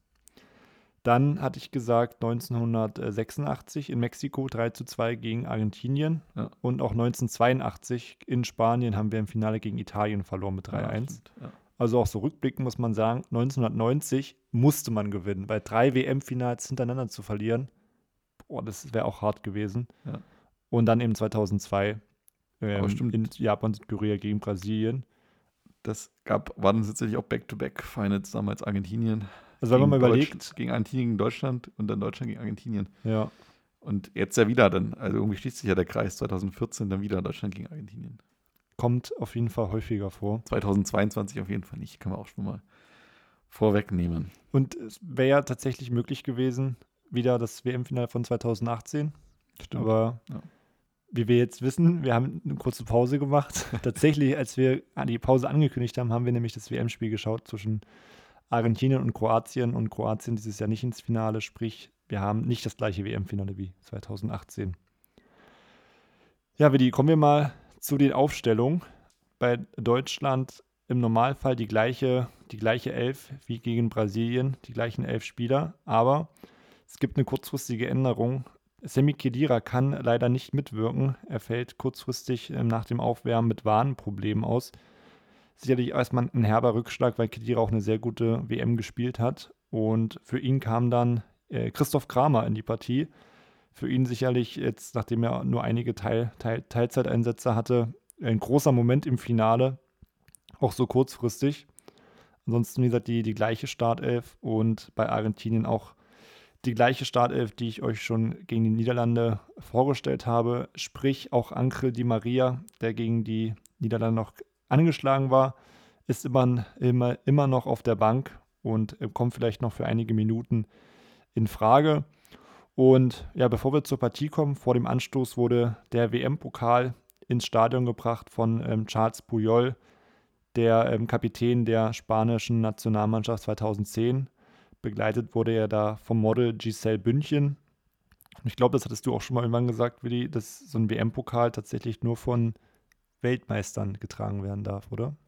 Genau, so ist es. Also Weltmeistern oder ich glaube FIFA offiziell. Genau, also wahrscheinlich. Und, Staats FIFA. und Staatsoberhäupter, glaube ich, dürfen auch anfassen. Genau, also ich glaube, ja. Giselle Bündchen durfte ihn nicht anfassen und ich weiß auch nicht, ehrlich gesagt, warum sie dann wahrscheinlich sollte es fürs Auge was sein. Ja, ich weiß, 2006 zum Beispiel wurde auch der Pokal damals von Pelé und Claudia Schiffer ins Stadion gebracht. Also ich glaube, das ist damals so noch so ein Trend gewesen, dass man immer Models ähm, mit, mit äh, Superstars sozusagen zusammen ins Stadion schickt. Ja. Wahrscheinlich. Ja, dann war es dann irgendwann soweit. Es war 21 Uhr in Deutschland, in Schweinitz. Wir waren gespannt. Es war der 13.07. Ja, Willi, wie, wie ging es denn los in der ersten Halbzeit oder wie, wie hast du die erlebt, auch die Anfangsphase vielleicht?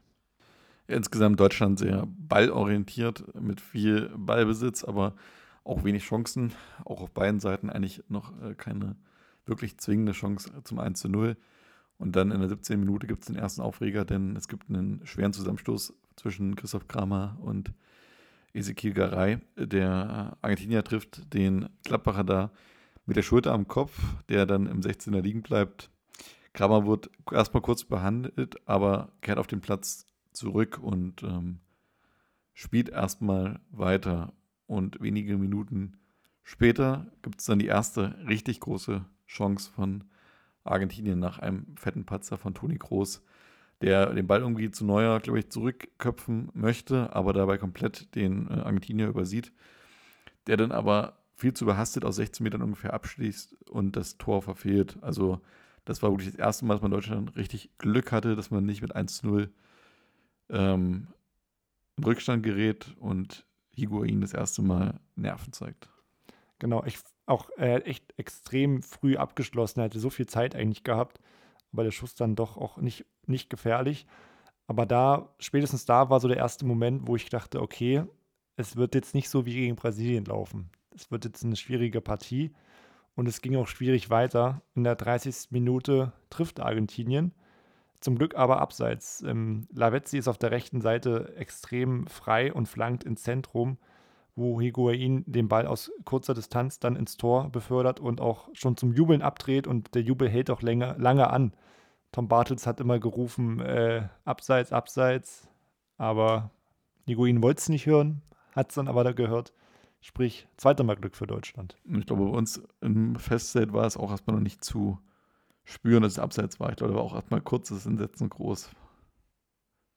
Äh, definitiv. Also wie gesagt, so wie Igor ihn gejubelt hatte auch so und so auch so lange, dachte ja. man, okay, das war jetzt ein, war jetzt ein Tor. Aber ja. war dann auf jeden Fall doch deutlich abseits. Und ja, Kramer musste dann in der 32. Minute doch raus. Es, es ging nicht mehr weiter. Und man hatte auch keine wirklichen Spieler mehr fürs Zentrum. Kedira ist ausgefallen, Groß und Schweinsteiger spielen bereits. Sprich, man musste umstellen. André Schürle kommt, ähm, wie schon häufig angesprochen, unser Top-Joker. Er geht dann auf den linken Flügel. Stattdessen rückt dann Özil ins Zentrum. Ähm, es gab sicherlich auch einige Überlegungen, ob man Lahm wieder ins Zentrum schiebt und dafür ähm, einen anderen, einen Mertesacker bringt vielleicht und Boateng wieder als Rechtsverteidiger. Aber da wollte Löw vielleicht nicht zu viel ändern und Lahm hat es ja auf der rechten Seite auch sehr gut gemacht. Aber trotzdem mit Kedira und Kramer auch zwei herbe Verluste eigentlich. Ja, total. Jetzt merkt man erstmal wirklich, was da, also dass da eigentlich die Kader auch nicht so dick besetzt war. Ich hatte auch vorm Spiel nochmal geguckt, äh, wen hätte man denn sonst aufstellen können, aber eigentlich war da Christoph Kramer auch alternativlos. Einzige, was man machen hätte können, aus meiner Sicht, wäre vielleicht noch Götze äh, ins Mittelfeld ziehen, sozusagen in die Startelf und dafür dann ähm, Özil oder so dann ein bisschen defensiver einstellen. Aber dadurch, dass Özil eigentlich damals in der Zeit mehr noch ein Flügelspieler war, ähm, ist dieser Wechsel auf jeden Fall eigentlich folgerichtig und alternativlos, dass man dann mit Schürle, der auch gegen Brasilien wirklich großartig gespielt hat, in, ins Rennen geht. Und äh, Schürle hat sich ja auch total gut eingefügt, denn in der 37. Minute hat er eine, eine gute Chance. Nach einer schönen Vorlage von Müller ähm, zieht Schürle ab, aber Romero ähm, wirklich mit einer tollen Parade kann den Schuss da entschärfen. Und kurz vor der Halbzeit vielleicht die größte Chance nach einer Großecke, also mal wieder ein, ein Standard, kommt Hövedes aus vier Metern völlig frei zum Kopfball. Ich habe den Ball schon drin gesehen, prallt aber leider nur an den Pfosten.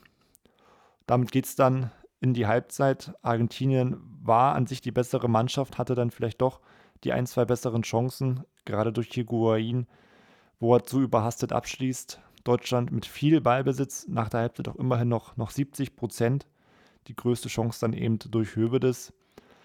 Aber ich glaube, die Nervosität stand wahrscheinlich allen im Festzelt damals auch ins Gesicht geschrieben. Die zweite Halbzeit geht los mit einer fetten Chance für Argentinien. Messi kommt halblinks im Strafraum zum Abschluss, aber der Schuss geht zum Glück knapp am rechten Pfosten vorbei. Und so wird es dann bis zur 55. Minute mal wieder etwas schwerer für die deutsche Abwehr, denn die Argentinier sind mehr am Drücker, haben die besseren Möglichkeiten. Die deutsche Elf findet eigentlich kaum eine Lücke und ja, eigentlich hat man das Gefühl, dass das Spiel so ein bisschen in Richtung Argentinien äh, kippt. Vor allen Dingen in der 57. Minute nach der nächsten großen Chance von Argentinien wo nach einem langen Ball auf Higuain Neuer wieder rausgeeilt kommt und das Leder wegboxt, dabei eigentlich auch so ein bisschen Argentinier abräumt und tatsächlich der Schiedsrichter sogar Freistoß für die DFB 11 entscheidet. Ich weiß auch, das war damals kritisch gesehen, dass das tatsächlich auch ähm, ein Foul von Neuer hätte sein können, aber. Also ein Foul von Higuain war es Definitiv nicht. Also, also Neuer riskiert ja Kopf und Kragen, äh, springt mit voller Kraft in Higuain rein, rein trifft, boxt den Ball natürlich auch weg. Also für einen Elfmeter reicht es für mich dann irgendwie auch nicht. Aber es ist natürlich niemals ein Foul von Higuain, aber hat ihn echt ordentlich umgecheckt und ich glaube, er musste dann auch einige Minuten behandelt werden, Higuain, konnte dann aber weitermachen. Aber wie du schon gesagt hast, die Argentinier waren auch in der Anfangsphase der zweiten Halbzeit dann die bessere Mannschaft. In der 62. Minute gab es nochmal äh, eine gute Annäherung der Deutschen, die es so ein bisschen sonst gemacht haben wie die Argentinier. Sprich, nach einem ähm, guten Beigewinn haben sie schnell umgeschalten. Wieder ist es Schöle, der auf dem linken Flügel einige Meter macht und ein Zentrum spielt, wo Özil ja den Ball nur knapp verpasst und ein bisschen verstolpert. Da war auf jeden Fall mehr drin. Aber ist so ein bisschen ein Zeichen, dass sich die DBF dann auch gefangen hat und zumindest auch hinten raus nichts mehr zulassen, sondern eher eigene Chancen haben. So ist es dann auch die 82. Minute, wo, wo Lahm mit großen Schritten durchs Mittelfeld stolziert und ähm, auf Özil passt, der zurücklegt auf, auf Groß, der mit, mit seiner Innenseite versucht, den Ball zu platzieren, aber ist dann doch zu ungefährlich und der Ball geht dann daneben. Und ähm, einig, einige Minuten später gibt es dann einen sehr wichtigen Moment, in der 88. Minute gibt es den nächsten Wechsel bei der deutschen Nationalmannschaft. Mario Götze kommt für, für Miroslav Klose. Und auch dieses ja doch legendäre Zitat von Yogi Löw, was ja Mario Götze gesagt hat, zeigt der Welt, dass du besser bist als Messi. In der 90. Minute ist Götze auch das erste Mal gleich gut in Szene gesetzt und probiert es aus 25 Minuten, aus 25 Metern direkt mal selbst, aber Romero hat aufgepasst und hat mit dem Schuss keine Probleme und es ist dann auch die letzte Chance in der Halbzeit 2 und es geht damit zum dritten Mal in Folge bei einer Weltmeisterschaft nach 2006 und 2010 in die Verlängerung. Deutschland hat ein kleines Chancenplus, mehr Ballbesitz, insgesamt 62 Prozent, um genau zu sein. Aber die endgültige Entscheidung und die 100-prozentige Chance gab es auf beiden Seiten nicht so wirklich. Jetzt die Frage, Flori, wer hat am Ende mehr Reserven im Tank? Also Deutschland hatte insgesamt mehr Re Regeneration, weil man das Spiel einen Tag früher gestaltete. Und Löw kann auch einmal wechseln. Ja, ich glaube, es sind schon so ganz, ganz kleine Vorteile. Ähm, man musste ja auch gegen Brasilien nicht 90 Minuten voll gehen, sondern konnte da auch, auch schon einige Kräfte schonen, wie, wie zum Beispiel von, von Hummels. Aber ich glaube, gerade im, im Zentrum, wo dann doch Kramer und Kedira ausgefallen sind, könnte vielleicht auch ein Nachteil sein. Und im Finale und in der Verlängerung kann eben auch ein, auch ein Lucky Punch reichen. Und ja, das Spiel geht dann in der Verlängerung auch so ein bisschen hin und her. Deutschland hat die erste gute Chance. Ähm, die beiden Joker, Götze und Schürle, kombinieren sich gut durch. Schürle kommt am Ende zum Abschluss, aber auch Romero äh, pariert diesen Ball wieder klasse. Später ähm, in der 97. gibt es dann auch eine gute Chance oder eine sehr gute Chance von, für Argentinien. Hummels wirkt dann ein bisschen K.O. und ist nicht schnell genug an Rodrigo Palacio dran, der eingewechselt wurde. Dem aber glücklicherweise dem Ball, der Ball ein bisschen äh, verspringt vor Neuer und der Lupfer dann hauchzart neben dem Tor landet. Da hatten wir auch großes Glück. Aber ich glaube, da war Boateng auch noch in der Nähe, aber auch noch eine hundertprozentige Chance. Und dann, muss ich sagen, entwickelt sich das Spiel ein bisschen weg von den, von den Chancen und es gibt extrem viele Fouls. Äh, Mascherano fault Schweinsteiger von hinten. Das war ein klares Foul. Äh, Mascherano hatte schon gelb. Ähm, Schiedsrichter Rizzoli hat aber nicht mal faul gepfiffen. Später ist Schweinsteiger wieder das Opfer. Wieder ist es Mascherano, diesmal gemeinsam mit Bildia. Gretchen beide in Schweinsteiger rein. Wieder gibt es keine Karte. Und in der 109. Minute kann man sich fragen, alle auf Schweinsteiger. Diesmal trifft ihm der Ellenbogen im Luftzweikampf von Sergio Aguero. Auch dieser hat schon gelb, aber ähm, Schiedsrichter Rizzoli bietet dann die ganz lange Leine an. Sprich, er will wirklich keinem den Platzverweis geben. Wäre aber meiner Meinung nach vielleicht auch ein bisschen mit der Deutschlandbrille, aber war eigentlich gerade für, für Aguero zwingend notwendig, weil der Schweinsteiger hatte einen Cut danach. Also da kann man eigentlich nicht um eine gelbe Karte rumkommen. Und Fun Fact übrigens, ähm, zu diesem Zeitpunkt, also ich glaube, so zwei, drei Minuten später sollte ein Wechsel stattfinden, der auch schon vorbereitet war. Ähm, der aber nicht stattfinden wird, ist tatsächlich, dass Podolski für Schweinsteiger kommen sollte. okay. Wechsel. Also da war quasi, ähm, stand auch schon auf dem Zettel, deswegen, das ist auch bildlich festgehalten von Paul Ripke im äh, Buch. Ich glaube, wie heißt denn das? Eine Nacht in Rio oder sowas. Mhm. Genau, und äh, steht schon drauf. Podolski für Schweinsteiger. Es soll ja nicht dazu kommen, denn in der 113. Minute ist es soweit. Tor für Deutschland, 1 zu 0. Ich habe das Tor, ich weiß nicht, wie oft schon so, wie oft, wie oft gesehen und ich finde, es bahnt sich eigentlich gar null an, meiner Meinung nach.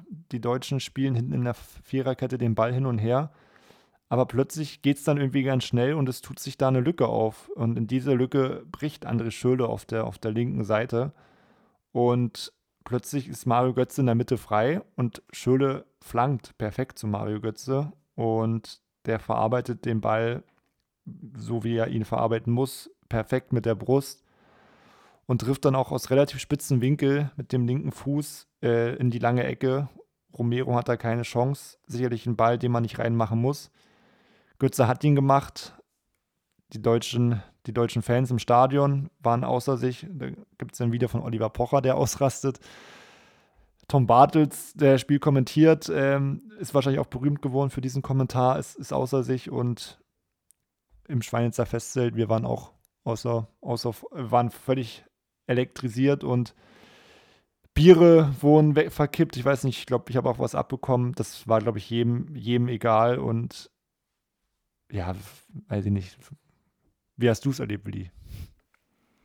Ja, einfach bahnbrechend. Also ich habe ja auch unseren Tisch gefühlt umgerissen ähm, beim, beim Jubel. Ähm, da sind einfach alle Dämme gebrochen. Das ist wirklich, also muss man, muss man sagen, also als Fußballfan in Deutschland erlebt man es so selten, dass so alle Fans auf einer Seite sind. Also ich glaube, hier gab es an dem Tag keiner, der irgendwie sagt, ich würde es Argentinien auch gönnen. Also es ist ja dann wirklich so ein, so ein Tag, wo jeder, der an dem Tag in Deutschland irgendwie das Spiel guckt, gefühlt zumindest auf der deutschen Seite ist. Das ist ja bei einem Champions League-Finale wie Bayern gegen Dortmund oder einem DFB-Pokalfinale wie Freiburg gegen Leipzig oder sowas, ist es ja am Ende dann nicht ganz, ganz, ganz so eindeutig. Und da war es wirklich so, haben sich Leute in den Arm gelegen, die sonst nie ein Wort miteinander wechseln würden. Und ähm, da war dann in dem Moment wirklich alles egal. Das war wirklich für diesen einen Moment, waren alle einfach nur Deutschland-Fan, Schwarz-Rot-Gold und waren so froh, dass, dass dieses Tor reingeht.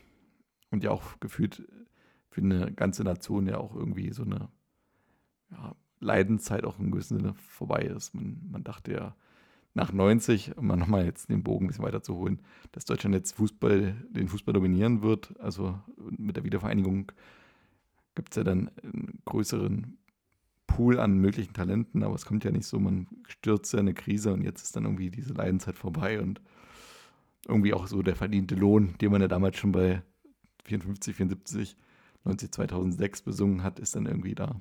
Also das ja, also man, man hatte, glaube ich, auch das Gefühl, jetzt oder nie.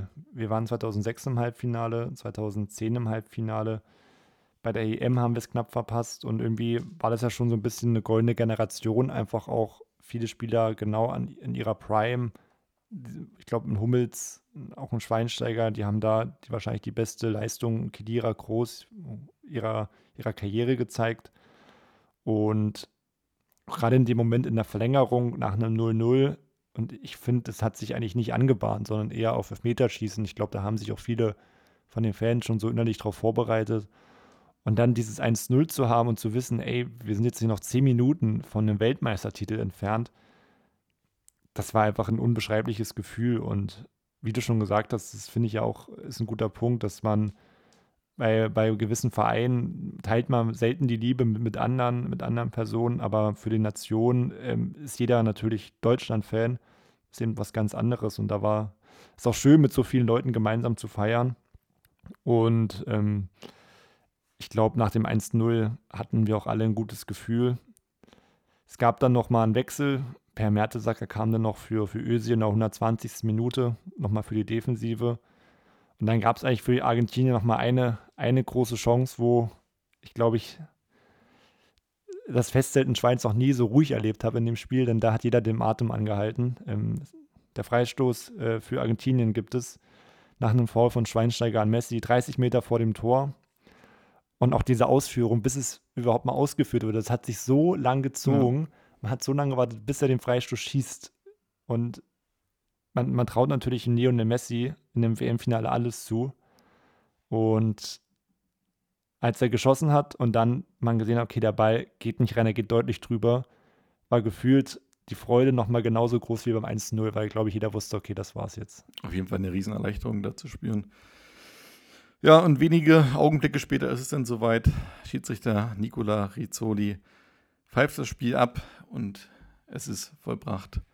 Nach 120 intensiven und umkämpften Minuten ist Deutschland dann zum vierten Mal Weltmeister. Der vierte Stern für Deutschland ist endlich da. Und es ist echt ein Spiel, was, glaube ich, auch so sich so ein bisschen einreiht in die Geschichte der deutschen Finals. So, es war ja nie so ein Finale, wo jetzt Deutschland irgendwie einen Gegner an die Wand gespielt hat oder man irgendwie, weiß ich nicht, Fußball von einem anderen Stern gespielt hat. Ich meine, 54 hat man überraschend gewonnen unter ganz besonderen Umständen. 74 gegen Holland lag man auch erst zurück, hat sich dann zurückgekämpft.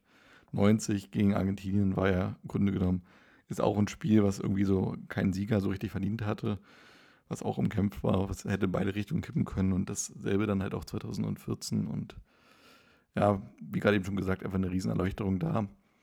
Und irgendwie, glaube ich, Vergleich zu heute gab es auch keine Hater, so, weißt du? Es, Ja. es, gab, es gab keinen, der irgendwie jetzt dem DFB dann so einer Situation Kommerz vorwirft, auch wenn es damals wahrscheinlich nicht unbedingt so viel anders war als dann vielleicht 2016 mit wie vieler Mannschaft oder 2018 mit, äh, ich weiß gar nicht, wie da das Motto, Never, Never Stop oder sowas mit diesem Mm, ich V weiß- Revision 5, weißt du, für diesen fünften Titel. We Never Stop, glaube ich, hieß es dann. Naja, wo man sozusagen so einem, so einem Team so dann irgendwie den, den Werteverfall des Fußballs vorwirft oder politische Eklats oder sowas. Das war einfach, ich sag mal, da waren einfach, ich sag mal, die Welt irgendwie noch so ein bisschen in Ordnung. Also das jetzt äh, ein bisschen überspitzt formuliert. Ja, aber da gab es jetzt auch nicht im Vergleich zu Katar einfach diese Nebenkriegsschauplätze mit der Kapitänsbinde oder. ja, oder auch in Russland ja auch schon. Also ja, in Russland, aber ich meine genau. in Brasilien. In Brasilien ging es doch eigentlich nur um Fußball. Genau, nee, ich meine ich ja, deswegen sage ich, das war so die letzte, das Ach letzte so, Turnier, ja, wo so ja. alle wirklich sich einig waren, die Mannschaft ist cool, wir, sind Weltmeister, alles mega und es gab kein Ja, aber so dahinter, du, das war wirklich einfach. Weil es eben, ich glaube, es gab eben auch, auch Spieler, mit denen konnte man sich irgendwie, ähm, äh, es waren halt noch richtige Typen, sag ich mal. Naja, das ist immer, finde ich, das ist immer so eine Phrase. Also richtige Typen, Na, was ich, was ich hinaus will, ich glaube, es gab keinen, der gesagt hat, oh, den Miroslav Klose kann ich nicht leihen. Finde ich nicht gut. Gab's nicht. Per Merte sagt oh nee, das finde ich ist ein Unsympath oder so. Aber in der heutigen Nationalmannschaft, wenn du da fünf Leute fragst, da sagen dir zwei, oh, diesen Leroy Sané, diese Flitzpiepe kann ich nicht mehr sehen. naja, aber das, dieselbe Diskussion, würde ich jetzt sagen, gab es damals auch über Özil, die gab es damals Gut, auch über Özil, einen ja. Boateng, warum singen die Hymne nicht mit? Die gab es über den Kedira genauso. Also es vor allem Spieler mit Migrationshintergrund. Die gab es auch über den Thomas Müller, der immer ein bisschen so für Slapstick ja auch dann da war. Ähm, so hat er wirklich das Niveau. Äh, ist ein Höwe das als Linksverteidiger gut genug? Also äh, ich glaube schon, dass es halt auch, man das dann sehr positiv rückwirkend bewertet. Ähm, aber klar, sozusagen, was man natürlich sagen muss, diese, diese Mannschaft ist zu großen Teilen über viele Jahre hinweg so zusammengewachsen. Es war nicht zusammengewürfelt, sondern eben, so sage ich mal, der Kern der Mannschaft hat über viele Turniere zusammengespielt und ähm, da hat einfach jeder füreinander eingestanden. Also ich nehme jetzt da besonders natürlich einen, einen Schweinsteiger mit rein, einen Philipp Lahm, äh, einen Mats Hummels, Thomas Müller, Per Mertesacker, Sammy Kedira, Erik Lukas Dom. Podolski, Erik Dom, genau.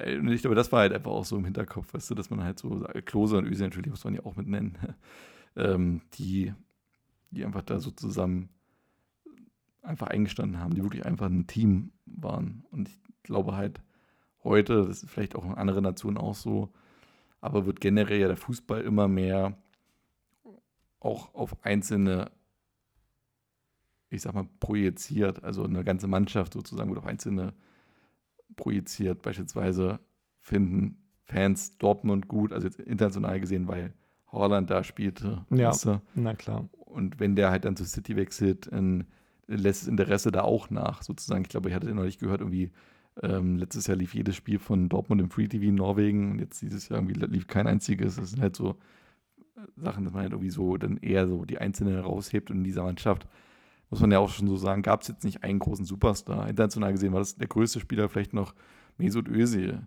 Aber ansonsten, oder vielleicht Manuel Neuer, aber ansonsten alle anderen Spieler wurden ähnlich bewertet. Da war jetzt kein Spieler, der jetzt aus irgendeinem Grund sich für was Besseres hielt, glaube ich. Ich glaube auch nicht, dass es heute unbedingt der Fall ist, aber.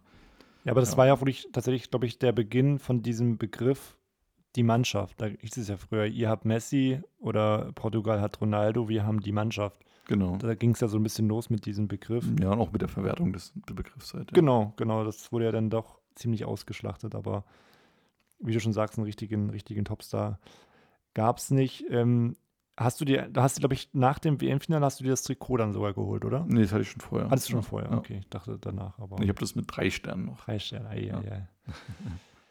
Ansonsten ähm, wurde natürlich ausgelassen gefeiert. Als erstes natürlich ähm, auf dem Platz. Der WM-Pokal wurde übergeben und später noch in der Kabine. Da habe ich ein Foto gefunden, äh, Willi, das sehen wir gerade vor uns, äh, mit Joachim Gauck, dem damaligen Bundespräsidenten, und Angela Merkel, die sich sichtlich unwohl fühlt, finde ich. Oh, nö, ich finde eigentlich, der hat ein entspanntes Lächeln fast noch. Also für ihre Verhältnisse auf jeden Fall sehr entspannt. Ich frage mich nur, wer ist denn der hier oben links, der auf dem Foto sich drauf gemogelt hat? Das, das, den kenne ich jetzt nicht. Aber Oben links. Äh, hinter Roman Weidenfeller quasi. Also, das ist bestimmt ein Physiotherapeut ja. oder ein Fan. Oder meinst du Ron-Robert Zieler daneben? Nee, nee. genau, genau. Ja, die Feiern gingen ja dann noch einige Zeit weiter.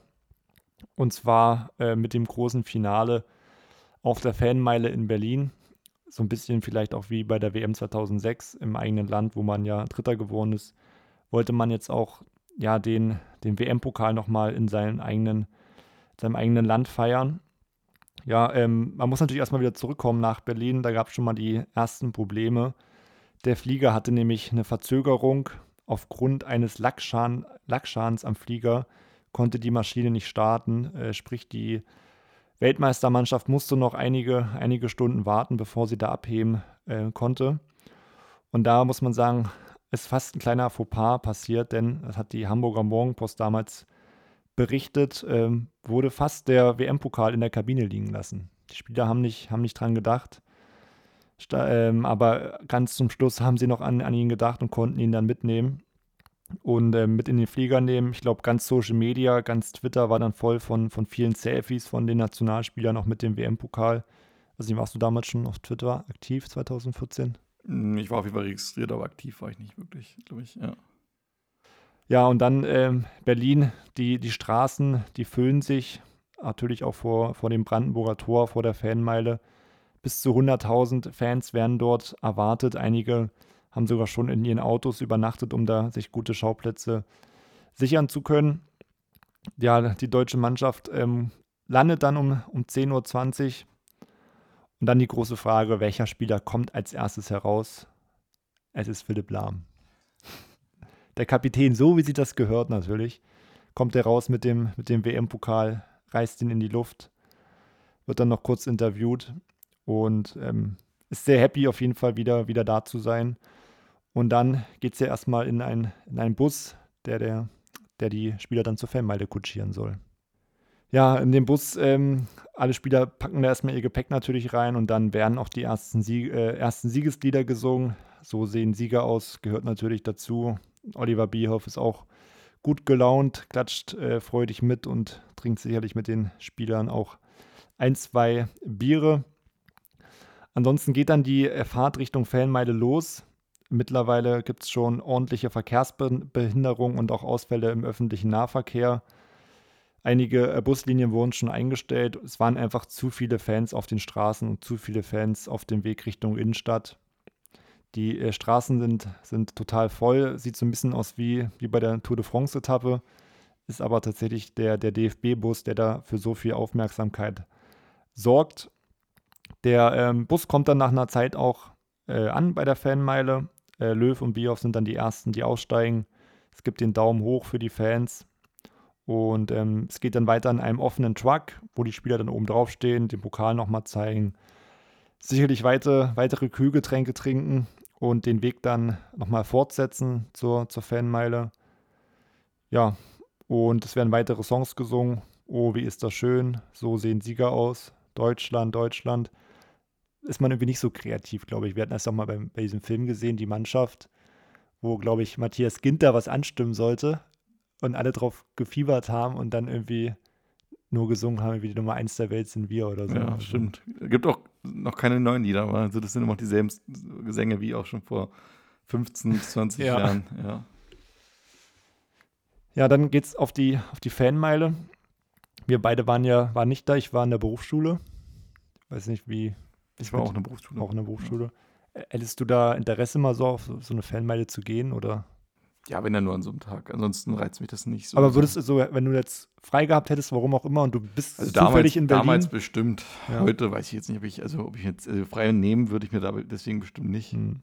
Aber wenn ich jetzt, sag ich mal, eh nichts zu tun gehabt hätte, dann wäre ich da bestimmt hingefahren. Ne? Aber ich finde es schon verrückt, wie viele Menschen dann aber, also, die können doch nicht alle, also haben die alle frei oder gehen Ja, fahren? das ist ja eben auch so die logistischen Fragen, die hatte ich auch schon vor dem Vorgespräch kurz gesagt. Ich finde es eh Wahnsinn, wie das so noch organisiert wird, wann man da anfängt. Also ich selber habe ja mal mit dem MDR so eine Siegerparty äh, für RB Leipzig nach dem Aufstieg übertragen. Gut, das kann man über RB halten, was man will, aber trotzdem äh, gab es eine Party, die kurzfristig aus dem Boden gestampft wurde. Hatten wir aber eine Woche Vorlauf und es war auch schon eine relativ große Herausforderung. Ähm, dagegen, wenn ich mir vorstelle, sozusagen bei, der, bei so einem Riesenevent, auch was ja die ganze Sicherheitsvorkehrung angeht, Polizei und Absperrung und alles, das muss ja auch alles rechtzeitig geplant und angemeldet und vorbereitet werden. Also da gibt es bestimmt irgendwelche Varianten, wenn Deutschland Weltmeister werden würde, dann passiert das und das. Ähm, ich meine, gut, die Bühne war ja eh schon da, die stand schon mal. Und die ganzen Leute, wahrscheinlich die Fans, haben sich alle freigenommen oder Gelber Schein. Nee, das glaube ich nicht. Aber ich glaube, also einige bestimmt tun, aber ich glaube, dass einfach auch vielleicht an so einem Tag der Chef ein bisschen kulanter ist, gerade wenn man in Berlin arbeitet. Ich meine, der, der will ja wahrscheinlich selber auch dahin. Also ich weiß nicht, wie es bei euch wäre, ob man da einfach mal die Arbeit liegen lassen könnte für ein paar Stunden. Aber bei manchen Jobs muss es ja auch manchmal sowieso gehen, wenn gegen Krankheit, dann bleibt ja auch was liegen. Und ich glaube, gerade in so einem Büro oder sowas, weißt du, dann wird es vielleicht mal nicht so ernst genommen. Ja, das, das, das kann gut sein, ja. Man gibt andere Länder, da wird ein ganzer Feiertag eingeführt. Das stimmt. Ja. Das stimmt. Ja, weiter ging es dann für die deutsche Nationalmannschaft, ähm, bevor es auf die Bühne ging, erstmal beim Berliner Bürgermeister, bei Klaus Wowereit. Denn da wurde sich erstmal ins Goldene Buch Berlins eingetragen und dann ging es dann raus auf die Bühne. Da haben dann äh, ZDF-Moderator und ARD-Moderator Sven Voss und Alexander Bommes schon ein bisschen für Stimmung gesorgt. Andreas Burani dann seinen Song Auf uns performt und dann kam erst das Trainerteam um Löw, Flick und Köpke und natürlich auch der DFB-Manager Oliver Bierhoff und später dann auch die, die Spieler. Und da haben die Spieler sich ja was Besonderes einfallen lassen. Sie kamen ja dann so ein bisschen nach ihren Wohngemeinschaften auf die Bühne. Sprich, die erste Gruppe bestehend aus Ron-Robert Zieler, Per Mertesacker, Sammy Kedira, Lukas Podolski, Mesut Özil und Jerome Boateng, die da im Campo Bahia sich eine Wohngemeinschaft geteilt haben, kamen zusammen auf die Bühne, wurden dann nochmal interviewt. Und ähm, gerade Jerome Boateng war extrem gut gelaunt. Ähm, er hat sich dann selber das Mikrofon geschnappt und hat gerufen, Hallo Berlin, ich kann euch nicht hören. Ich bin stolz, Berliner zu sein. Sicherlich für ihn da auch ein ganz besonderer Moment in seiner, in seiner Heimat. Später kommt dann die zweite Gruppe auf, auf die Bühne. Götze, Klose, Groß, Skodra Mustafi, Schölde und Weinfeller. Die haben sich dann was Besonderes einfallen lassen. Sie äh, haben nämlich diesen ja doch bekannten Tanz und Song eingeführt. Äh, so gehen die Gauchos, die Gauchos, die gehen so. Und danach haben sie sich dann, nachdem sie das in gebückter Haltung gemacht haben, aufgerichtet und gesungen, so gehen die Deutschen, die Deutschen gehen so. Dem Publikum hat es damals sehr gefallen. Es gab viel Applaus und Gegröle, aber gab ja dann später auch viel Kritik in den Medien, weil das ja doch ziemlich verhöhnend war. Wie ist da de deine Meinung dazu? Das kann man so oder so dazu nochmal aushalten. Also, ich glaube, die Kritik gab es ja nur in Gab's argentinischen Medien, ich glaube, in deutschen Medien. Also- war es, wenn dann auch mal wieder eine sehr deutsche Diskussion. Ja. Würde ich gerade sagen. Also es gab, kann ich dir sagen, auf jeden Fall ordentlich Kritik von, von einigen, ähm, von der Presse. Spiegel Online hat geschrieben, Götze, Klose und Co. verhöhnen die Argentinier. Ein gigantisches Eigentor. Ähm, die Frankfurter Allgemeine hat geschrieben, respektlos im, Sieges, im Siegesrausch. Und ähm, ja, viele Journalisten und auch Fans haben ihren Unmut bei, bei Twitter dann kundgetan. Aber das war dann auch wieder relativ schnell vergessen. Und es gab auch genauso viele Gegenstimmen, die gesagt haben, diese Diskussionen seien unnötig. Und in Argentinien war es auch so, teil, teils, teils. Es gab einen Sportjournalist, der hat, ex, hat es extrem negativ gesehen. Der hat ähm, uns als ekelhafte Nazis bezeichnet. Also das ist schon sehr, sehr äh, drüber. Und die Mehrzahl, Mehrzahl der Medien hat es aber auch eher als, als schlechten Witz empfangen.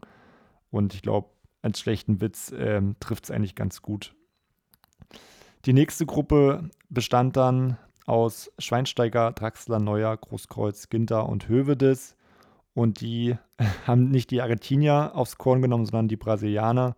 Denn die haben diesen Einlauf nachgemacht vom, vom Halbfinale, wo sie ähm, sich auf die Schulter gefasst haben vom Vordermann. Da gab es aber nicht, nicht so viel Kritik. Ähm, es wurden noch mal einige Songs von dem, von den, äh, vom Sechserpack dann angestürmt. Und ähm, es kam dann die nächste Gruppe, bestehend aus Hummels, Lahm, Müller, Kramer und Durm. Die ähm, haben sich äh, ein, ja, Kegeln einfallen lassen, sage ich mal. Hummels, Müller, Kramer und Durm haben sich wie Kegel aufgestellt, die Philipp Lahm dann umgekegelt hat. Und als Preis hat er dann den WM-Pokal hochgehalten und auch nochmal für, für gute Stimmung gesorgt. Und dann durfte auch das Team hinter dem Team nochmal seinen Auftritt genießen, sprich die ganzen Physiotherapeuten, die Ärzte, kam auf die, auf die Bühne. Und ja, nachdem sich das so ein bisschen dann dem Ende geneigt hat, vielleicht nochmal ein großer Höhepunkt in Anführungszeichen.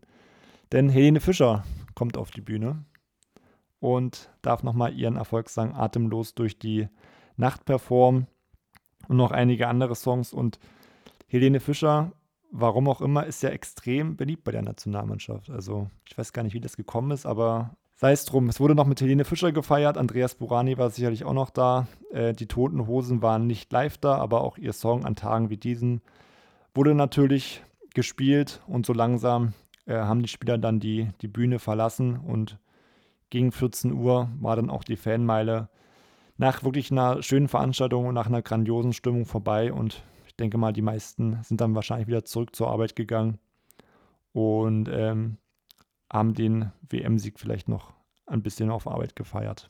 Ja, Willi, das war's zur WM 2014 eigentlich. War eine schöne runde Sache, muss ich sagen. Und gerade nach der, nach dem schlechten Abschneiden jetzt in Katar, muss ich sagen, hat es mir auch sehr viel Spaß gemacht, dann auch nochmal die, auch mal diese Erfolgsstory von uns dann nochmal Revue passieren zu lassen. Das stimmt, ja. Auf jeden Fall. Es äh, war ein ganz besonderer Sommer 2014 in vielerlei Hinsicht. Und denkt man auf jeden Fall gern zurück. Und ich glaube, das wird uns auch. Ich glaube, hat das ja auch Andreas Burani gesungen. Das kann uns keiner nehmen oder sowas. Naja, kann uns auf jeden Fall keiner nehmen, diese Erinnerung. Die werden für immer bleiben. Und äh, ja, ich glaube, es wird immer noch einer der besten Sommer unseres Lebens, wahrscheinlich. Also, rückblickend. Ich glaube, wir werden diesen Tag, gerade dieses WM-Finale oder auch das Spiel gegen Brasilien, werden wir, glaube ich, nie vergessen. Ja. Und ich glaube, es ist ja auch ganz gut, sowas ist ja auch, also die ersten Male sind ja auch oftmals die schönsten. Das war unser erstes, unser erster WM-Titel in unserem Leben, den wir mitfeiern durften. Und wer weiß, wenn irgendwann mal der nächste folgt. Ja. Ich glaube, es ist am Ende auch äh, vielleicht nicht so schlecht, wenn man mal eine Weile Abstinenz hat. Das macht dann ein bisschen hungriger nach, nach mehr sozusagen. Und äh, vielleicht, vielleicht klappt es irgendwie mit 2026 oder 2030 oder vielleicht auch wieder erst 2034 was.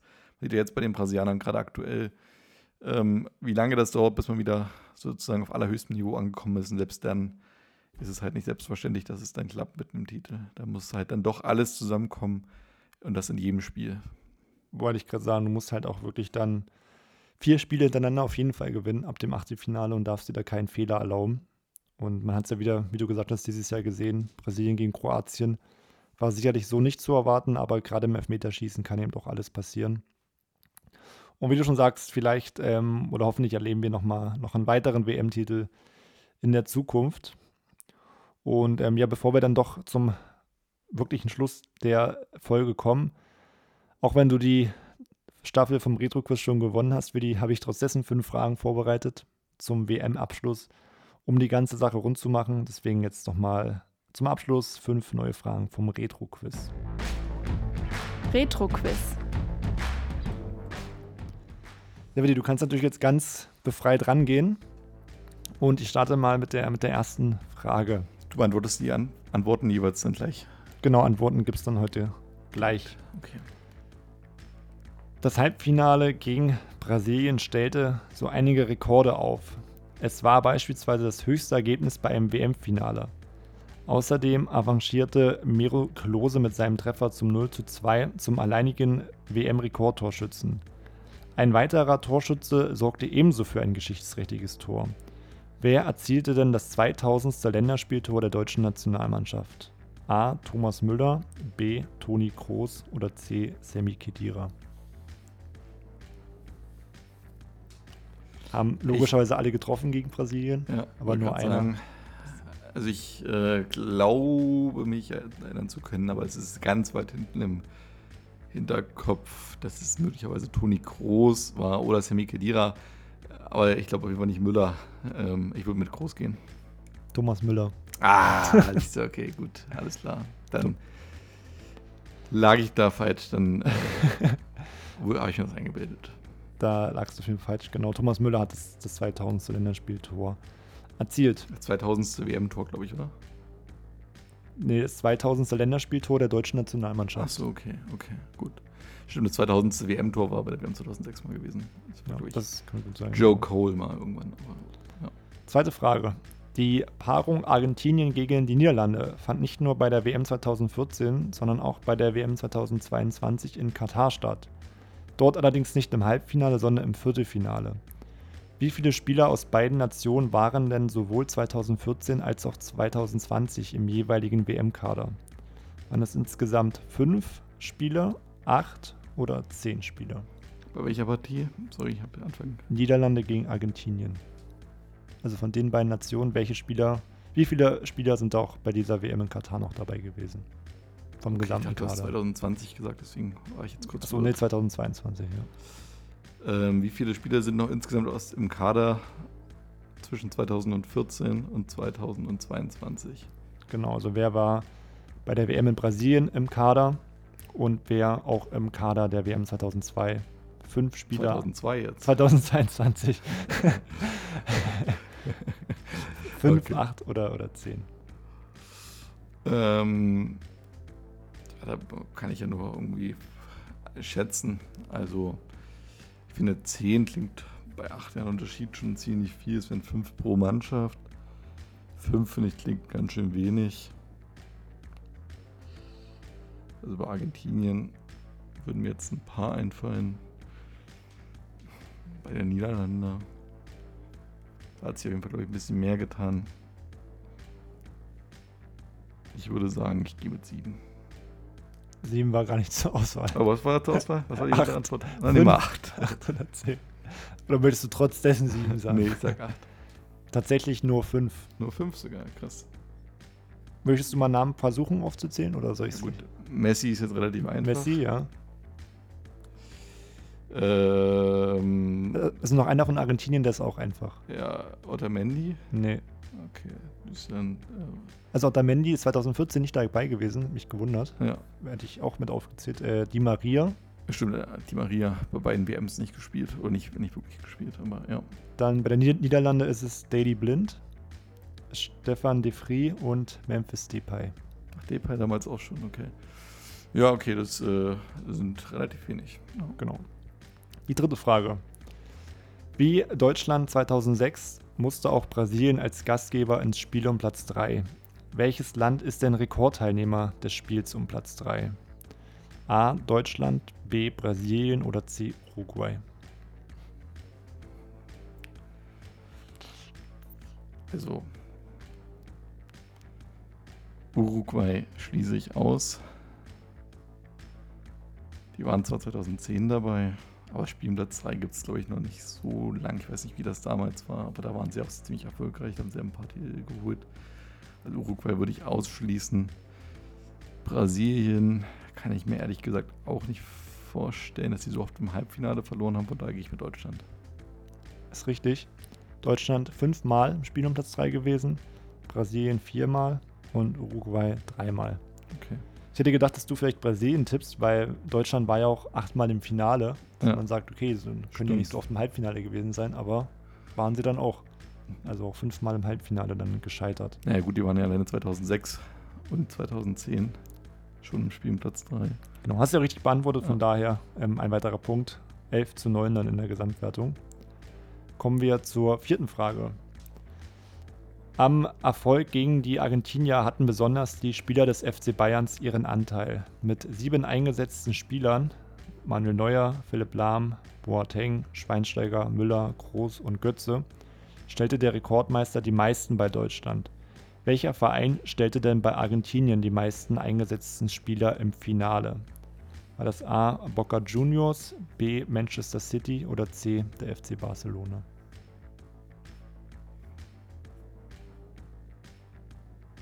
Da würde ich sagen, der FC Barcelona.